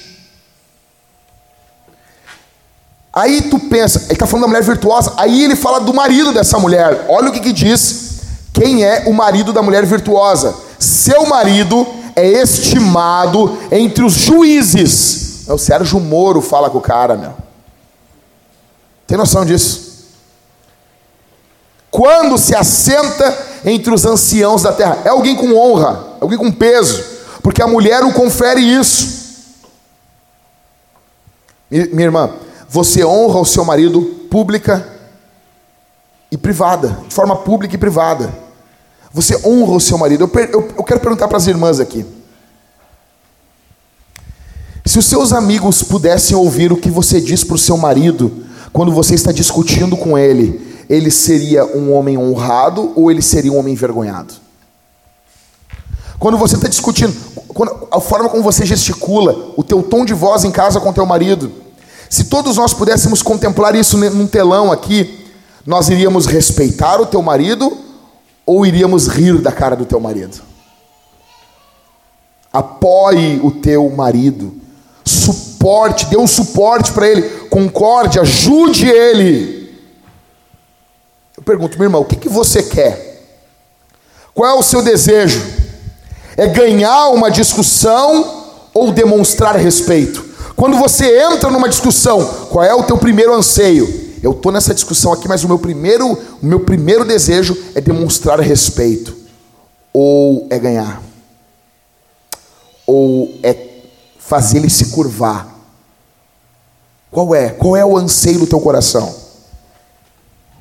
Então honre o teu marido, respeite ele em seu papel como provedor. Encoraje o seu marido no trabalho dele. Para de apurrinhar o teu marido. Para. Tem mulher, velho, que liga 15 vezes pro cara. Não, meu, por favor. Vai fazer um tricô. Não, essa aqui, é pra, essa aqui vai ser para matar mesmo. Vai lavar uma louça. Ai, que coisa, que comentário machista. Por favor. Não se esconda atrás desses comentários, porque quando eu estou falando a favor das irmãs, ai glória a Deus, amém, é isso mesmo, pastor, é verdade. Daí quando aperta para o lado, é, ai que machista. Encoraja, ora pelo trabalho do teu marido, fala palavras positivas para ele, encoraja quando ele sai para trabalhar, ajuda ele a organizar o trabalho dele. Quando seu marido não está, você assume o controle da casa. Você é líder na casa junto com o teu marido. E você não precisa ficar atualizando todo o ranho que o Enzo uh, colocou na Valentina. Você não precisa. Ah, amor, sabia que hoje o Enzo colocou o ranho na Valentina ali? Não precisa. Encoraja o teu marido, respeita ele como provedor, respeita o teu marido como pai. Deixa eu dizer uma coisa. Você sabia Bom, a criança vem das mulheres. Por enquanto não conseguiram mudar isso ainda. Tamigrete não está parindo crianças. Mulheres ficam gestantes e pum, sai a criança. Nós vamos ter mais uma criança hoje, está nascendo. Eu ah, falei com, com a Gabi, está com dois centímetros de dilatação. Está indo, está indo. Essas horas eu louvo a Deus por ser homem, cara. Essas horas eu vejo Deus abençoe você, minha irmã vocês são demais. Então, a mulher tem o bebê, o bebê foi gerado dentro dela. Ele, a mulher dá, amamenta a criança, isso é um dom, é um presente que Deus deu para a mulher. Aqui não tem, o homem não chega, o homem fica olhando assim, que nem um coadjuvante, oh, que eu estou fazendo aqui. Só que a mulher ela é responsável por promover a união do pai com o filho ou com a filha. A mulher, entre aspas, apresenta o marido para o filho. E eu vejo isso. Eu nós não somos um casalzinho perfeito, nós temos muitos pecados, mas deixa eu dizer uma coisa: lá em casa eu noto que a minha esposa faz isso. E eu estudando para isso aqui, eu, eu vendo assim, pá, mas a minha esposa já faz isso, cara. Ela o tempo todo, o tempo todo, quando eu, eu, eu desço da minha sala, estou trabalhando na parte de cima, eu desço. Às vezes ali 11 horas da manhã eu desço e a minha esposa fala assim: Quem é que está descendo aqui, meu amor? É o homem da nossa vida. Ela começa a falar com a minha, com a minha filha assim. E ela sempre fala palavras boas de mim para nossa filha. E ela fica promovendo. E ela fica sempre. E eu noto que isso aumentou, cada vez mais vai aumentando o contato meu com a minha filha. Você precisa promover a admiração dos seus filhos pelo pai. Diga às suas filhas assim: olha, não casa com ninguém que não seja igual ao papai. Diga para elas. Diga para os seus filhos: o modelo de homem é o teu pai. Diga. Ele não é perfeito. Ah, ah, pastor, se tu soubesse como meu pai. Mas se tu morar com o John Piper, ele vai ter pecado também, meu. Ninguém vai prestar. Teve uma mulher que escreveu 40 razões porque o seu marido era maravilhoso. O cara ficou tão feliz que ele botou aquilo num quadro, era aniversário de 40 anos dele. E ele botou na, na, na, no escritório dele. Faça isso. Respeite o seu marido em seu papel como marido. Receba ele com alegria, com vida. Se ele pode massagear os teus pés depois de tu usar uma, uma como é que é o nome? Uma sapatilha do inferno. Cara, eu acho que os demônios vão usar sapatilha. Assim, acho que vai ter os demônios, os demônios vão usar sapatilha, caminhar um dia inteiro depois de ter colocado tênis pé na sapatilha. Cara, para, minha irmã, para com isso, para de usar tênis pé. Tênis pé usa tênis pé assim de, de, de, spray, porque aquele lá não adianta, é mistura de. É um inferno, entendeu? Então, se o teu marido pode massagear esses teus pés fedorento aí, por que, que tu não pode? Por que, que tu não pode? Por que quando a gente fala isso pro homem, as mulheres ficam assim, ai, amém, pastor, coisa boa isso. Aí a gente fala a versão masculina agora. Quando teu marido chega, tu te abaixa e tira as botas, os tênis dele. Tu pode fazer isso? Tu pode tu te abaixar? Ai, mas é, por que, que tu não pode? Não pode botar uma bacia com uma água morninha para ele botar os pés dentro? Por que, que não pode? Por que, que ele pode, quando tu chega em casa, ele pode massagear os teus pés fedorentos? Tu não pode fazer isso. Faz isso. Faz isso. Faça o prato preferido dele uma vez por mês, no mínimo. Não, eu acho, eu acho, eu acho pouco. No mínimo era só uma vez por semana. Mas tu sabe o que o cara gosta de comer? Eu gosto de comer tal coisa. Por que, que não faz? Por que assim? Para que ser do diabo? Para que ser do Satanás? Se o teu marido não come bife de fígado, por que, que tu faz bife de fígado? Outra coisa, vai então, vai ter no inferno demônios comendo bife de fígado usando sapatilha. Bife de fígado é o Satanás. Ah, é bom, é bom, é muito bom. Aham, tá bom. Por que não tem hambúrguer de bife de fígado? Ganhei de vocês, acabou. Ah, no lançamento do Madeiro. Madeiro, bife de fígado. O que, que não tem? Por que, que no Texas ninguém come bifão com bife? Por que, que não? É isso aí. Ah, por quê? Acabou. O bife de fígado é um grupo seleto de pessoas são pessoas com probleminha. São pessoas com probleminha. Ai, ai, mas não, com cebola. Tudo que tu tem que incrementar é porque não é bom. Se açaí fosse bom, não botava leite condensado. Falei. Tô brincando, açaí é gostoso. Com leite condensado. Então assim. Tá bom, faz o prato preferido dele. Respeite seu marido em seu papel como amante, como amiga dele. Encoraje ele, seja amiga dele. Seja amiga. Ajude ele. Ele está desempregado? Envia currículo para ele. Ajude, encoraje. Responda ao seu marido sexualmente. Seu marido deseja. Mulher, olha para mim aqui. Eu tô te dando a morte, eu tô te dando o mapa do tesouro aqui, minha irmã. Eu tô dando assim, ó, o mapa, o mapa, perfeito. O seu marido deseja que você deseje ele. Você está entendendo? Por quê? Porque a, a, a intimidade sexual, ela afirma, reafirma a masculinidade do homem. Deus deu uma arma para você, minha irmã. Você está casada, tem um marido, é uma bênção. Você responda sexualmente a ele. Um irmão chegou e disse na cara dura assim: Ó, oh, pastor, eu vou dizer uma coisa bem séria. Para mim, quando a Bíblia fala de respeito na Bíblia, está falando de sexo. Tá bom. Tá bom. Respeite seu marido é faça sexo com seu marido. Para mim é isso aí. Eu não falei para vocês, minhas irmãs, que quem define como que vocês se sentem amadas são vocês? Por que, que o homem não pode definir como que ele se sente respeitado? Notou? Notou? Então, é a forma de se conectar com a esposa. É a forma, o sexo para o homem é a forma como ele se conecta com a mulher, é a forma como ele vai vencer muitos problemas. Cara, um homem que vai procurar, escute isso aqui: o homem que vai procurar emprego no outro dia, largar um currículo, fazer qualquer coisa, e ele teve uma boa noite de sexo com a sua mulher, ele vai até diferente.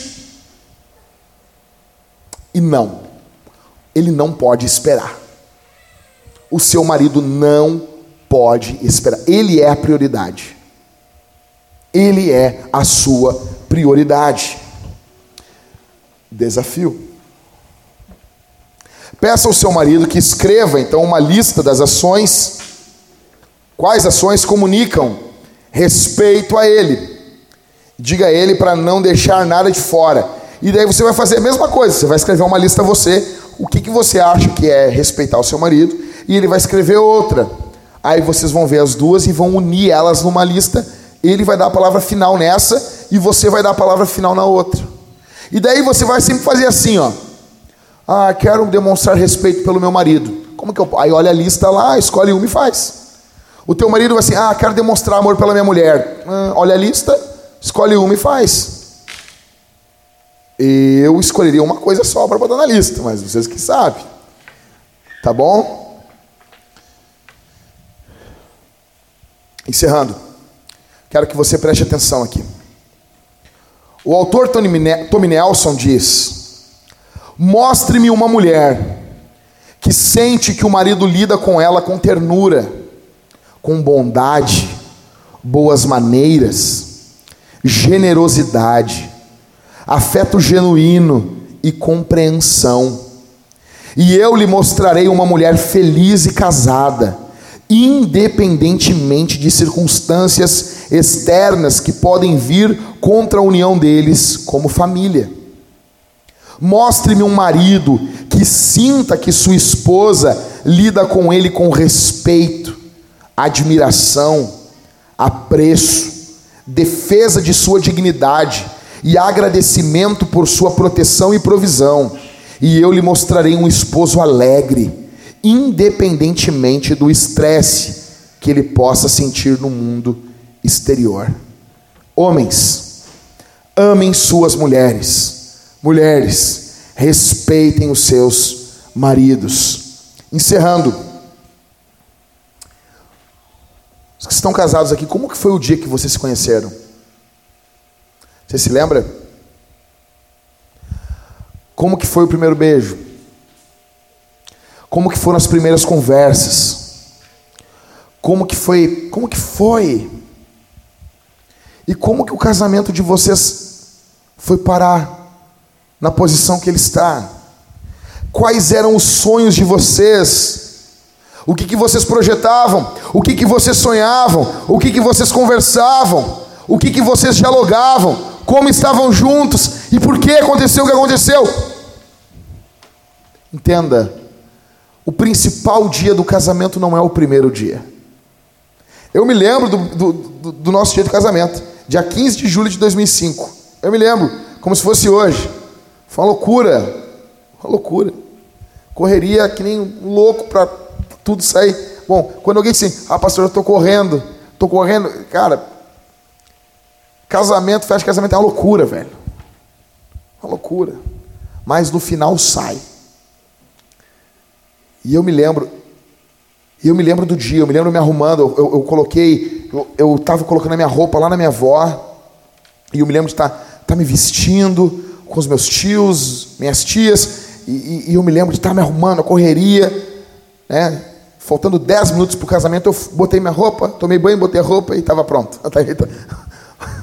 Coisa boa ser homem, né? Aí fui bem louco o casamento. E eu me lembro, e eu tive uma sensação que aquele dia era eterno. Eu tinha uma sensação nos dias que se passaram, eu não sei explicar, que eu podia visitar aquele dia. Uma coisa estranha na minha cabeça. Mas eu descobri que o principal dia do casamento não é o primeiro, mas é o último. Porque todos nós teremos o último dia de casamento.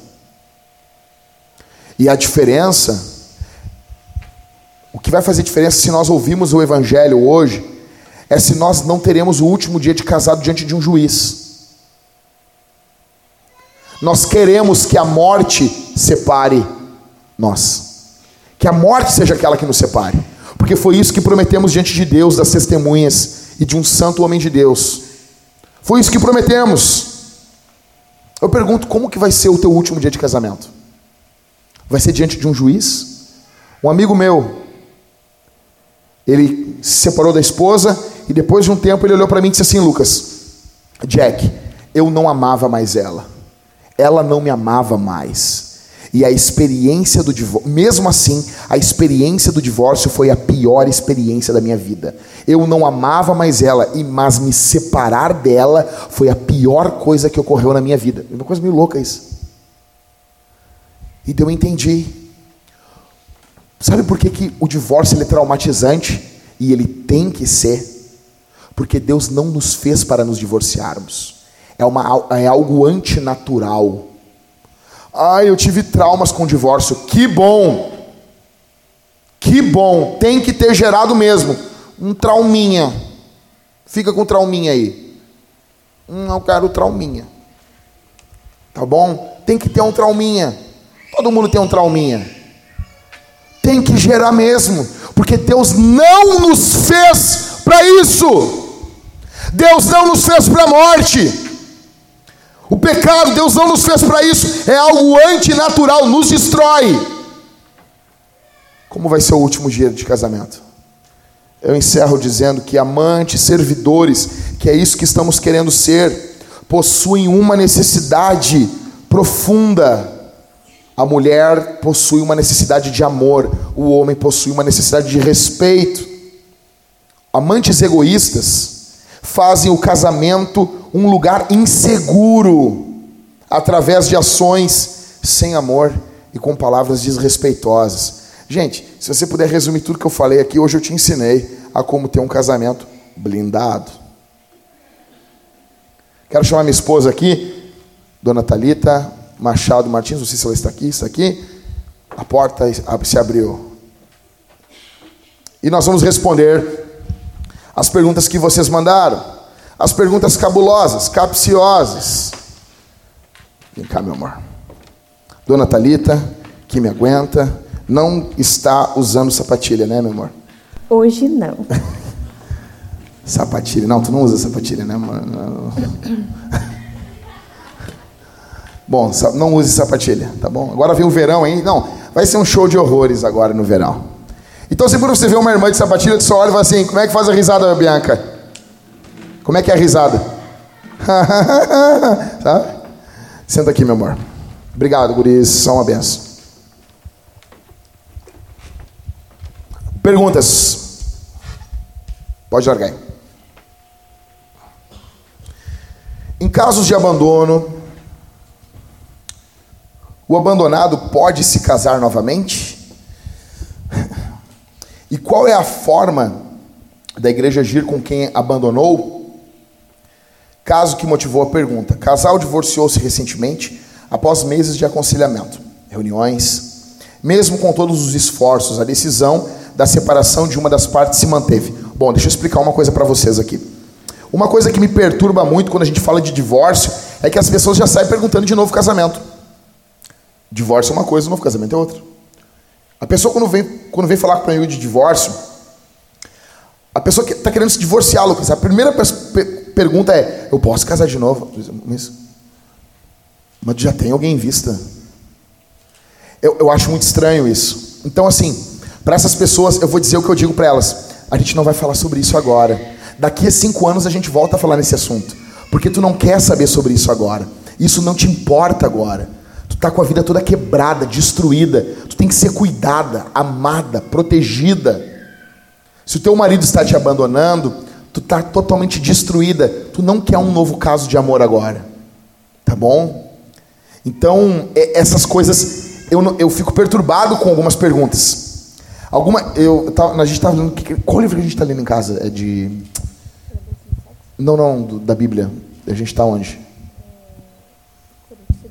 2 Coríntios. Aí Paulo fala, você pergunta tal coisa, e ele fala, louco! Aí eu disse, bata tá coisa boa, Paulo. Paulo responde, as pessoas perguntam assim, Paulo, o que, que eu faço tal coisa? E Paulo, louco! Paulo se irrita com a pergunta. Aí eu disse, bah, mas é verdade, algumas perguntas irritam. Então essa é uma pergunta que me, me, me causa uma úlcera. A pessoa já quer saber se pode casar de novo. E qual a forma da igreja agir com quem abandonou? Bom, Primeiro, quem abandonou tem que ser disciplinado. Os pastores chegam e dizem assim: Nós estamos te ordenando, volte para a tua mulher. Ou a mulher, ou o marido, né? Ou a mulher, volte. Se aquele que, que abandonou não, não, não aceitar, ele vai ser disciplinado. E se não voltar, ele vai ser excomungado. A igreja tem esse poder, é bíblico isso, tá bom? Fica tranquilo. Eu já expliquei, posso explicar isso diversas vezes, só que agora não é o momento. Então nós damos um documento de excomunhão. Esse documento ele tem peso válido, sabe até onde? Toda a verdadeira igreja e no céu. Sabia que esse documento vale no céu? A Bíblia diz: tudo que ligares na terra terá sido ligado no céu, o que desligar na terra terá sido desligado no céu. O contexto ali é disciplina. Ele está sendo desligado de Deus. Eu não tenho esse poder, mas com a escritura, se ele foi excomungado, ele, ele, alguma falsa igreja ainda pode receber ele. Ele não está mais em comunhão com Deus. E toda igreja que esse cara que abandonou a mulher for, nós vamos entregar esse documento e dizer: ele está querendo recomeçar a vida como um malandrão, como um espertão, largou a mulher lá, pegou uma mulher mais nova e quer recomeçar a vida em uma outra igreja. Ele é um lobo. Ele abandonou a mulher, as crianças estão sem mantimento, assim, assim, e vai estar tudo no documento e é entregue nessa igreja de forma amorosa. Então, aquele que abandona, ele tem que ser confrontado. Mas eu quero falar mais uma coisa aqui. O divórcio, gente, o último casamento que tivemos aqui na igreja foi do Ismael e da Bianca. Então, o Ismael convidou toda a igreja ou não, Ismael? Convidou toda a igreja para o casamento. Toda a igreja. Por que, que as pessoas estão lá no fundo, lá, amor? Não entendo eles. Artistas são diferentes, né? Os artistas são diferentes, assim. O Ismael convidou todo mundo para o casamento. Aí para o casamento, o Ismael convida todo. Não é só para uma festa. O Ismael convidou para sermos testemunhas por que, que na hora do divórcio as pessoas não podem se meter? Biblicamente falando, para ter um divórcio, a pessoa deveria reunir a igreja, como foi no casamento, e explicar. E a igreja poder se meter. Deixa eu dizer uma coisa: para ter um divórcio, a igreja tem que poder falar. Em briga de marido e mulher, se mete a colher. Tem que falar. Veio um cara aqui na nossa igreja, muito malandro, uma barba parecia de mendigo, e ele, ô oh, pastor, preciso falar contigo, não sei o quê. E eu, eu não queria falar com ele, porque às vezes eu não quero falar com as pessoas. E daí eu não queria falar com ele. Eu, ah, não, eu fiquei enrolando, enrolando, enrolando. Eu não sei, eu não tinha, não estava afim, entendeu? Eu tenho querer também, sou gente. E daí o Everton foi falar com ele. E daí Ele, não, quero vir congregar aqui, né? E, e, e daí ele, aí o Everton, acho que o Halisson perguntaram para ele, tá, mas tu dormiu com ela? Aí ele, não dormi. Ah, tá. Aí papo vai, papo vem. Tá, mas tu transou com ela? Não, transar eu transei. Tá, mas eu perguntei se tu dormiu. Não, não, é que dormir a gente não dormiu. Ele tinha uma mulher numa igreja, ele largou essa mulher, ficou com uma outra menina e queria vir recomeçar a vida aqui na Vintage. Mas ele perdeu o pulo. Então, esses casos, deixa eu explicar aqui. É, é, a igreja tem que ser muito firme nesses casos.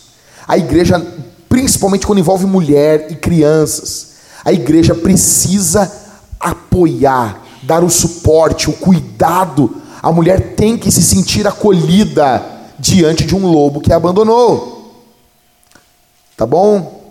E não se preocupa agora com um novo, um novo casamento, tá? Não é, não te pertence isso agora. Talvez a gente pode falar isso lá para frente. Talvez alguns casos onde a pessoa sofreu, sof foi vítima de adultério, de abandono, violência, mas isso não é para agora, é bem para depois. Próximo. Biblicamente falando, em quais situações o divórcio é permitido? Então, quando Jesus foi indagado uh, sobre o divórcio, que indagaram porque Moisés, nos, os, os fariseus, né, indagaram porque Moisés nos permitiu dar carta de divórcio. Jesus deixou bem claro que Moisés permitiu a carta de divórcio por causa da dureza do nosso coração. Ou seja, a gente geralmente tem uma resposta simplista, né? Ah, divórcio é, é aceito em caso de adultério e abandono. Porém, nós temos que entender que, primeiramente, a vontade de Deus nunca é o divórcio. Deus abomina o divórcio. E nesses casos, é permitido por causa da dureza do nosso coração. Porém, em primeiro lugar, se a parte ofendida alcançar a graça de Deus, se a graça de Deus alcançar a parte ofendida e quiser continuar com seu cônjuge, a igreja deve apoiar, a igreja deve orar e aconselhar os dois. Porque uh, na nossa sociedade, ultimamente, a gente só ouve essa, essa resposta simplista. Ah, a pessoa foi traída, tem direito de se divorciar. Nem sempre é, a pessoa uh, traída quer se divorciar. E quando eu já vi momentos em que a pessoa quer perdoar, a mulher, geralmente a mulher, né, acontece muito, a mulher quer perdoar e as amigas, até cristãs, ah, mas ela é boba, está uh, perdoando, ela, ela tem que aceitar. Não, ela não tem. Porém, se a parte ofendida quiser, ela pode perdoar. E, e isso é, não é sinal de ser bobo. Isso é um, é um sinal da graça de Deus. O perdão, ele é algo sobrenatural de Deus. E aí, se o Jacques me permite, eu vou contar, tentar contar rapidamente a história da minha tia, que é uma, para mim, é uma prova assim do abuso da graça de Deus. Quando eu tinha 10 anos, eu me converti. Quando eu, e eu morei muitos anos, quem me criou foi essa minha tia, depois que minha mãe faleceu. Aos tre eu, aí eu fui morar com meu pai, e aos 13 anos eu voltei para morar com a minha tia. Nessa época, o meu primo mais velho tinha 14, eu 13, ele 14. A minha tia tinha em torno de 36 ou 37 e o meu tio estava na crise dos 40. E aí ele conheceu uma adolescente de 16 anos. E ele teve um caso extraconjugal com essa adolescente. Então, foi um caos. Aquilo acabou com a minha tia. Ela ficou, emagreceu, ela envelheceu, ela ficou em depressão. Foi aí que eu aprendi a cozinhar, porque se eu não tivesse aprendido, ninguém comia na casa. Foi um momento muito triste para todos nós. E esse caso, ele se arrastou por anos. Eu acho assim que uns quatro anos, mais ou menos. E o que acontecia? Ele ia e voltava. Ele não conseguia ficar muito tempo longe da minha tia, mas ele não conseguia se manter fiel também. Então ele passava mais ou menos uns dois, três meses com uma, dois, três meses com a outra, dois, três meses com uma, dois, três meses com a outra. E a minha tia sempre aceitando. Ambos não eram cristãos, tá? Até que nessas idas e voltas a minha tia engravidou. E ela só foi descobrir que ela estava grávida com quatro meses de gestação. Nisso, nessas idas e voltas, as, essa moça engravidou também. Hoje, meu tio tem um filho de 18, ele fez 18 em 28 de agosto, e o outro fez eh, em 28 de julho. Eles têm um mês de diferença. E isso foi a gota d'água para minha tia. E eu não tô, escutem até o final da história, tá? Não estou justificando meu tio. Aí eles, eles resolveram se divorciar no papel, porque aquilo para ela foi demais. Antes ela queria matar ele. Ah, né? ela. Pegou eu tô arma. poupando vocês de pequenos detalhes, dela tentar matar ele, essas coisas assim. Uma arma, tinha uma arma, Coisinhas cara. pequenas. Coisas, detalhes da vida. né? Detalhezinhos que a gente passou. Então, eu só estou tentando resumir. Então, ãh, aí ela se divorciou, né? Estava tentando se divorciar. E aí, to- durante todo esse tempo, eu morava com ela e eu falava de Jesus para ela, levava ela na igreja e ela não tinha tomado ainda uma decisão. Até que num domingo eu cheguei da escola dominical e a minha tia estava em prantos na sala e ela disse para mim: Eu não aguento mais essa vida, eu quero me entregar para Jesus, eu quero servir Jesus, eu quero que Ele mude a minha vida. E aí nós oramos juntas e ela Fizeram a oração do fizemos a oração do pecador, né? Porque é básico, né, gente? Ela repetiu as palavras mágicas comigo, foi lindo. E aí Jesus encontrou ela e eles estavam em processo de divórcio. E do outro lado da cidade, sei lá eu onde é que meu tio estava morando, Jesus encontrou aquele pecador. E é muito triste porque eu percebia que ele era um escravo do pecado. Ele não conseguia se libertar com as forças deles. Ele precisava que alguém viesse e libertasse Ele ele. precisava de um resgate. E o meu tio se converteu. Aí, o moral da história, os dois se converteram, eles começaram a namorar, eles noivaram e casaram em três meses. Eles tiveram que assinar os papéis de divórcio porque já tinham encaminhado. Mas eles chegaram a assinar e já estavam namorando. Eles se e aí, nesse relacionamento que eles tiveram, esse novo relacionamento, eles se manteram puros, mantiveram puros até o casamento deles. Foi lindo de ver. A gente organizou uma festa, eles casaram no religioso, minha tia tirou buquê, foi... E aí eles, ho- hoje, o- se tu conhecer eles, ninguém vai dizer que essa história é deles. Porque o meu tio se converteu, Jesus transformou a vida dele, ele é um pastor, e ele se, se doa assim, ó, integralmente para a missão, ele pastoreia pessoas. E aí, a, a- o que, por que, que eu digo que é um abuso da graça? Porque tu nota na minha tia que ela não é uma mulher ciumenta. Ela não trata ele com desconfiança. Ela não é amargurada. Ela não é amargurada, ela é uma mulher que se submete a ele em amor. E esses, um, alguns anos atrás, essa, essa adolescente ela envelheceu, teve um casamento, teve outro filho, e ela foi abandonada pelo marido. E ela ficou doente e ela não tinha quem cuidasse dela. E olha o abuso que daí eu tive que dizer não, pera ali. Ela, a minha tia chegou a dizer, eu acho que eu vou trazer a fulana para cá para eu cuidar dela, porque ela não tem quem cuide. Aí eu disse não, tia, vigia, né? Não, não exagera no perdão. Ah, se precisar, tu, tu ajuda ela financeiramente, paga alguém para cuidar. Mas é só para vocês entenderem, ela não trouxe, né? porque seria uma falta de vigilância, mas só para vocês entenderem o quanto nosso Deus, ele pode sim restaurar vidas e pode existir perdão até num relacionamento quebrado, que a, a nossa primeira resposta, geralmente é, é- é tentador, é propor o divórcio, mas Jesus, ele pode transformar relacionamentos e ele pode sim derramar tamanha graça a ponto da ofendida perdoar e cuidar ainda do ofensor. Não é em todos os casos que ocorrerão, não é. Existe o divórcio, ele é permitido em caso de adultério e em caso de abandono. Ah, essa é a resposta simplista. Mas a gente sempre, como igreja, tem que ter primeira consciência de que o divórcio é permitido por causa da dureza do nosso coração. Amém. Muito bom. Próximo. No céu haverá casamento e divórcio. Primeiro que no céu não vai haver nada ruim. Então o divórcio, ele é algo que Deus odeia, não vai haver. O primeiro pecado aconteceu no céu. É muito louco falar isso, né? A rebelião de Satanás contra o, contra o Senhor. Mas não. Jesus falou para os saduceus que não vai haver casamento no mundo vindouro, tá bom? Então, se tu quer casar, apressa aí, porque não vai ter segunda chance, tá Aproveita bom? agora. Aproveita agora, tá bom? E divórcio muito menos. Próximo. Ah, quero vou esperar sair em filme. Devemos ensinar nossas filhas a serem independentes, se defender, resolver seus próprios problemas, serem fortes e se sacrificar por outros, ou devemos ensinar que, que esperarem, a esperarem, sempre que uma figura masculina faça isso por elas?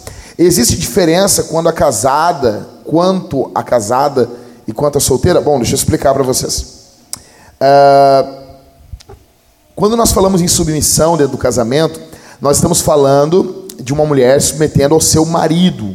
A última coisa que eu vou falar para minha filha é: submeta todos os homens da igreja ou a todos os homens do mundo, porque eles são homens. Eu jamais falaria isso para minha filha, porque existe um desfile de idiotas hoje em dia. Então a última coisa que eu diria é isso. Outra coisa, uh, Simone Quaresma, ela vai estar aqui pregando para as mulheres na conferência das mulheres dia 18 e 19 de outubro. Venha, traga o máximo de pessoas. Ela é autoridade, talvez, ela é, ela é o Papa do Brasil nesse assunto. Tá bom? E ela é amiga nossa, amiga minha da Talita. E ela escreveu uns dois textos, acho que é no Mulheres Piedosas, Mulheres Sábias. É, e, a, e, no blog Mulheres Piedosas, é dois ou três. E, e o texto é assim: Mamãe deveria ter me ensinado a depender do meu marido. Porque é muito mais fácil hoje em dia a gente, não, eu vou ensinar minha filha a ser isso e aquilo, do que ensinar também a sua filha a ser submissa. Eu diria que você tem que ensinar o conjunto completo. Você não deve diminuir a sua filha, e você, jovem moça que está aqui, você não pode se diminuir para casar. O homem que quer diminuir a mulher para que ele ressalte algo nele, ele é um perdedor. Você não tem que estar com ele. Você continua sendo digna e na sua dignidade você se submete ao seu marido. Então a mulher tem que ser ensinada a se defender, por que não? Um curso de tiro, uh, Muay Thai, boxe, não sei, Krav Maga, facas, uso de facas, acessórios. Ela tem que saber resolver os seus problemas, ela tem que ser forte, óbvio. As mulheres da escritura são mulheres fortes. Ela tem que se sacrificar pelos outros e também se, sub, se submeter. Tem que ensinar o conjunto completo. Então, assim, não é uma coisa ou outra. É que às vezes quem pergunta isso pensa que a mulher que se submete é uma songamonga.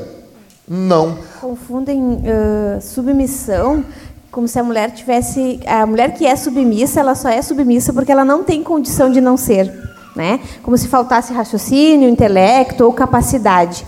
A submissão ela é uma escolha da mulher né? Então até nós conversamos no Vambora sobre isso. Estudem aprendam o máximo que puderem viajem cresçam como mulheres porque a, a, submissão ela não tem a ver com a falta de capacidade. Uma mulher, quando ela é submissa, ela é um caminho de piedade que ela está escolhendo.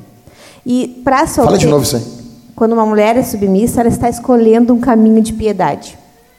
Muito bom isso aí. Essa pode ir para minha lápide. Muito bom. Então, uh, para solteiras, uh, o segredo é Procure um marido, alguém, um homem admirável. Inspirador. Vai, inspirador. É porque assim, ó, aí uh, fica aquela coisa que que a mulher uh, tem que se submeter ao marido e aí ela não vai estudar, ela não vai trabalhar. Não, não é isso que nós estamos falando. É Procure você um homem capaz de te liderar, mas seja uma mulher forte e piedosa. O Douglas Wilson fala isso no livro, me lembrei, Marido Federal ele fala que a mulher ela deve procurar é, é um fardo para a mulher se submeter para um banana, mas isso é uma colheita por ter escolhido se casar com um banana. Então, se você não quer se submeter a um homem banana, não namore um homem banana. Case com um homem forte, um homem admirável.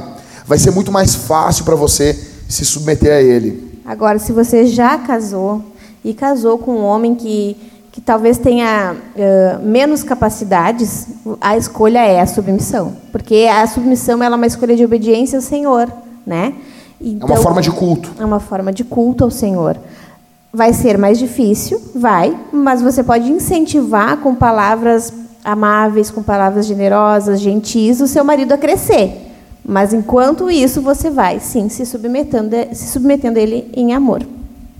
Tem um conhecido nosso que ele, a mulher dele que dirige, ele faz ela parar duas, três quadras, andar de salto, porque ele não quer ver eles chegando de carro com ela dirigindo. Isso é idiotice. Porque ele se sente diminuído. Isso é idiota, isso é imbecil. Então, você fuja de caras assim. Fuja de caras assim. Tá bom? Vai ter muitas coisas no casamento com a mulher, inúmeras. Às vezes a maioria, que a mulher vai saber mais. Então ela vai ajudar. Ok? Então, é, não é dessa forma que a mulher ajuda a masculinidade do homem. Próximo. Sexo ao ar livre é pecado? Bom, vamos lá. As três perguntas, né? A Bíblia condena sexo ao ar livre? Tem? Não fará sexo ao ar livre? Não, não tem, tá bom? Sei que já ficaram felizes, seus depravados. Esperem. Escuta. Eu vou pregar para vocês nessa série, eu vou pregar para vocês. Tem um momento que eles insinuam sexo ao ar livre em Cântico dos Cânticos. Mas eu diria para você, muito cuidado. Muito cuidado. Você pode, ó, vamos lá, primeira pergunta, a Bíblia condena? A Bíblia não condena. Em segundo lugar, há benefícios? Ah, há alguns benefícios, tá? Terceiro, causa dependência, aqui está o problema ele pode causar dependência quando você fica unindo muito atos de alta adrenalina ao sexo. Isso pode causar dependência. Mas isso não quer dizer que você não possa ter um ato sexual ao ar livre. Você tem que ser muito bem escolhido, tá bom? Acredito que eles deviam ter um jardim fechado, é, alguma coisa, coisa, que era ao ar livre, mas era privado. Creio é. que não era um negócio assim no meio da rua. No, no livro da Dillow... Não foi lá no Germânia. Tipo no livro no livro.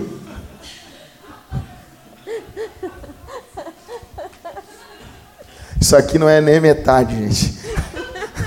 No livro da Dillo, que é o comentário, um dos comentários que eu estou usando para essa série, eles encorajam os casais. Existem praias, existem, então tem locais que pode, beleza, de noite, não sei. Então, a, Faz no pátio da casa, é, é o, meu, livre. o meu único, meu único pedido é cuidado, tá bom? Ah, não, aqui, pastor, fica tranquilo, essa praia está tranquila, de noite aqui é todo mundo, todo mundo amigo, todo mundo fica longe. Beleza, Deus te abençoe. A Bíblia não condena, tá bom? Próximo. Praia de nudismo é pecado? É. Sim. Sim. Deus não nos fez para ficarmos vendo a nudez um do outro fora do casamento. A Bíblia diz em Gênesis que Deus veste Adão e Eva Deus vestiu eles. Uh, tem um livro muito, um livro não, um vídeo muito bom do Rômulo Monteiro, chama-se, uh, o nome do vídeo é Nudez. Vocês podem depois ver, o pessoal das mídias colocar aqui o link debaixo dessa transmissão. E esse vídeo é fenomenal. E ele vai falar sobre isso como que a roupa ela é uma proteção para o outro, ok? Então, uh, nudez é algo sempre algo muito sério. Próximo. Um casal de namorados quer casar, mas ambos estudam. Qual deve ser a prioridade? Bom, primeiro, que o homem ele não deve só estudar. O homem precisa trabalhar. A mulher pode trabalhar, tá bom? A mulher pode trabalhar, é interessante que trabalhe, mas o homem deve trabalhar. Então, nós não temos aqui apoiando, não, ele é só estudante, não mesmo. Ele precisa trabalhar. Se os pais concordam, é, o estudo ele não é algo que impede o casamento, tá bom? Então eu sei o caso do Catito. O Catito combinou com as meninas, filha dele, casa depois de quando, Catito? Depois que terminar os estudos. Isso é. Por isso que a Viviane é tão aplicada nos estudos, né? Não quer perder nenhum semestre. Eu acho fenomenal. O Gatito tem umas táticas assim que é, eu não quero contar porque ele me contou, mas umas táticas assim, tu chega para tua filha e diz assim: "Fica tranquila, depois que tu tirar tua carteira de motorista, tu vai namorar". Ela não entendeu, mas tu tá dizendo, tu só vai namorar com 18 anos. Você entende isso, cara? Isso é fenomenal, isso, é, isso cara é um mito. Entende? Então assim, uh, mas isso não, não impede, tá bom? Então, uh, a Bíblia continua falando no quinto mandamento: honra teu pai e tua mãe. Se teu pai disse isso, você honra se a tua mãe disse, mas vocês podem também casar e estar estudando também. Tá ok? É, é, essa coisa de, um, de uma coisa ou outra também, às vezes, é, às vezes é complicado também. Na pergunta, existe a possibilidade desse namorado não estar trabalhando. Talvez seja essa a dificuldade. Bom, primeiro Só que, que- se, o, se o rapaz É. não está trabalhando, ele não tem uma perspectiva de casamento. É. Se não tem uma perspectiva de casamento, não comece um relacionamento. Exato. Não, não tem como. O cara não está trabalhando, por favor, nem. O cara nem não fala. trabalha, não tem nem como pagar uma Nem casquinha fala. do Mac. É, não, não, não fala, nem fala. Gente, Sério mesmo, sério mesmo. Não, mas ele é, não importa. Casa com feioso que trabalha, tá bom?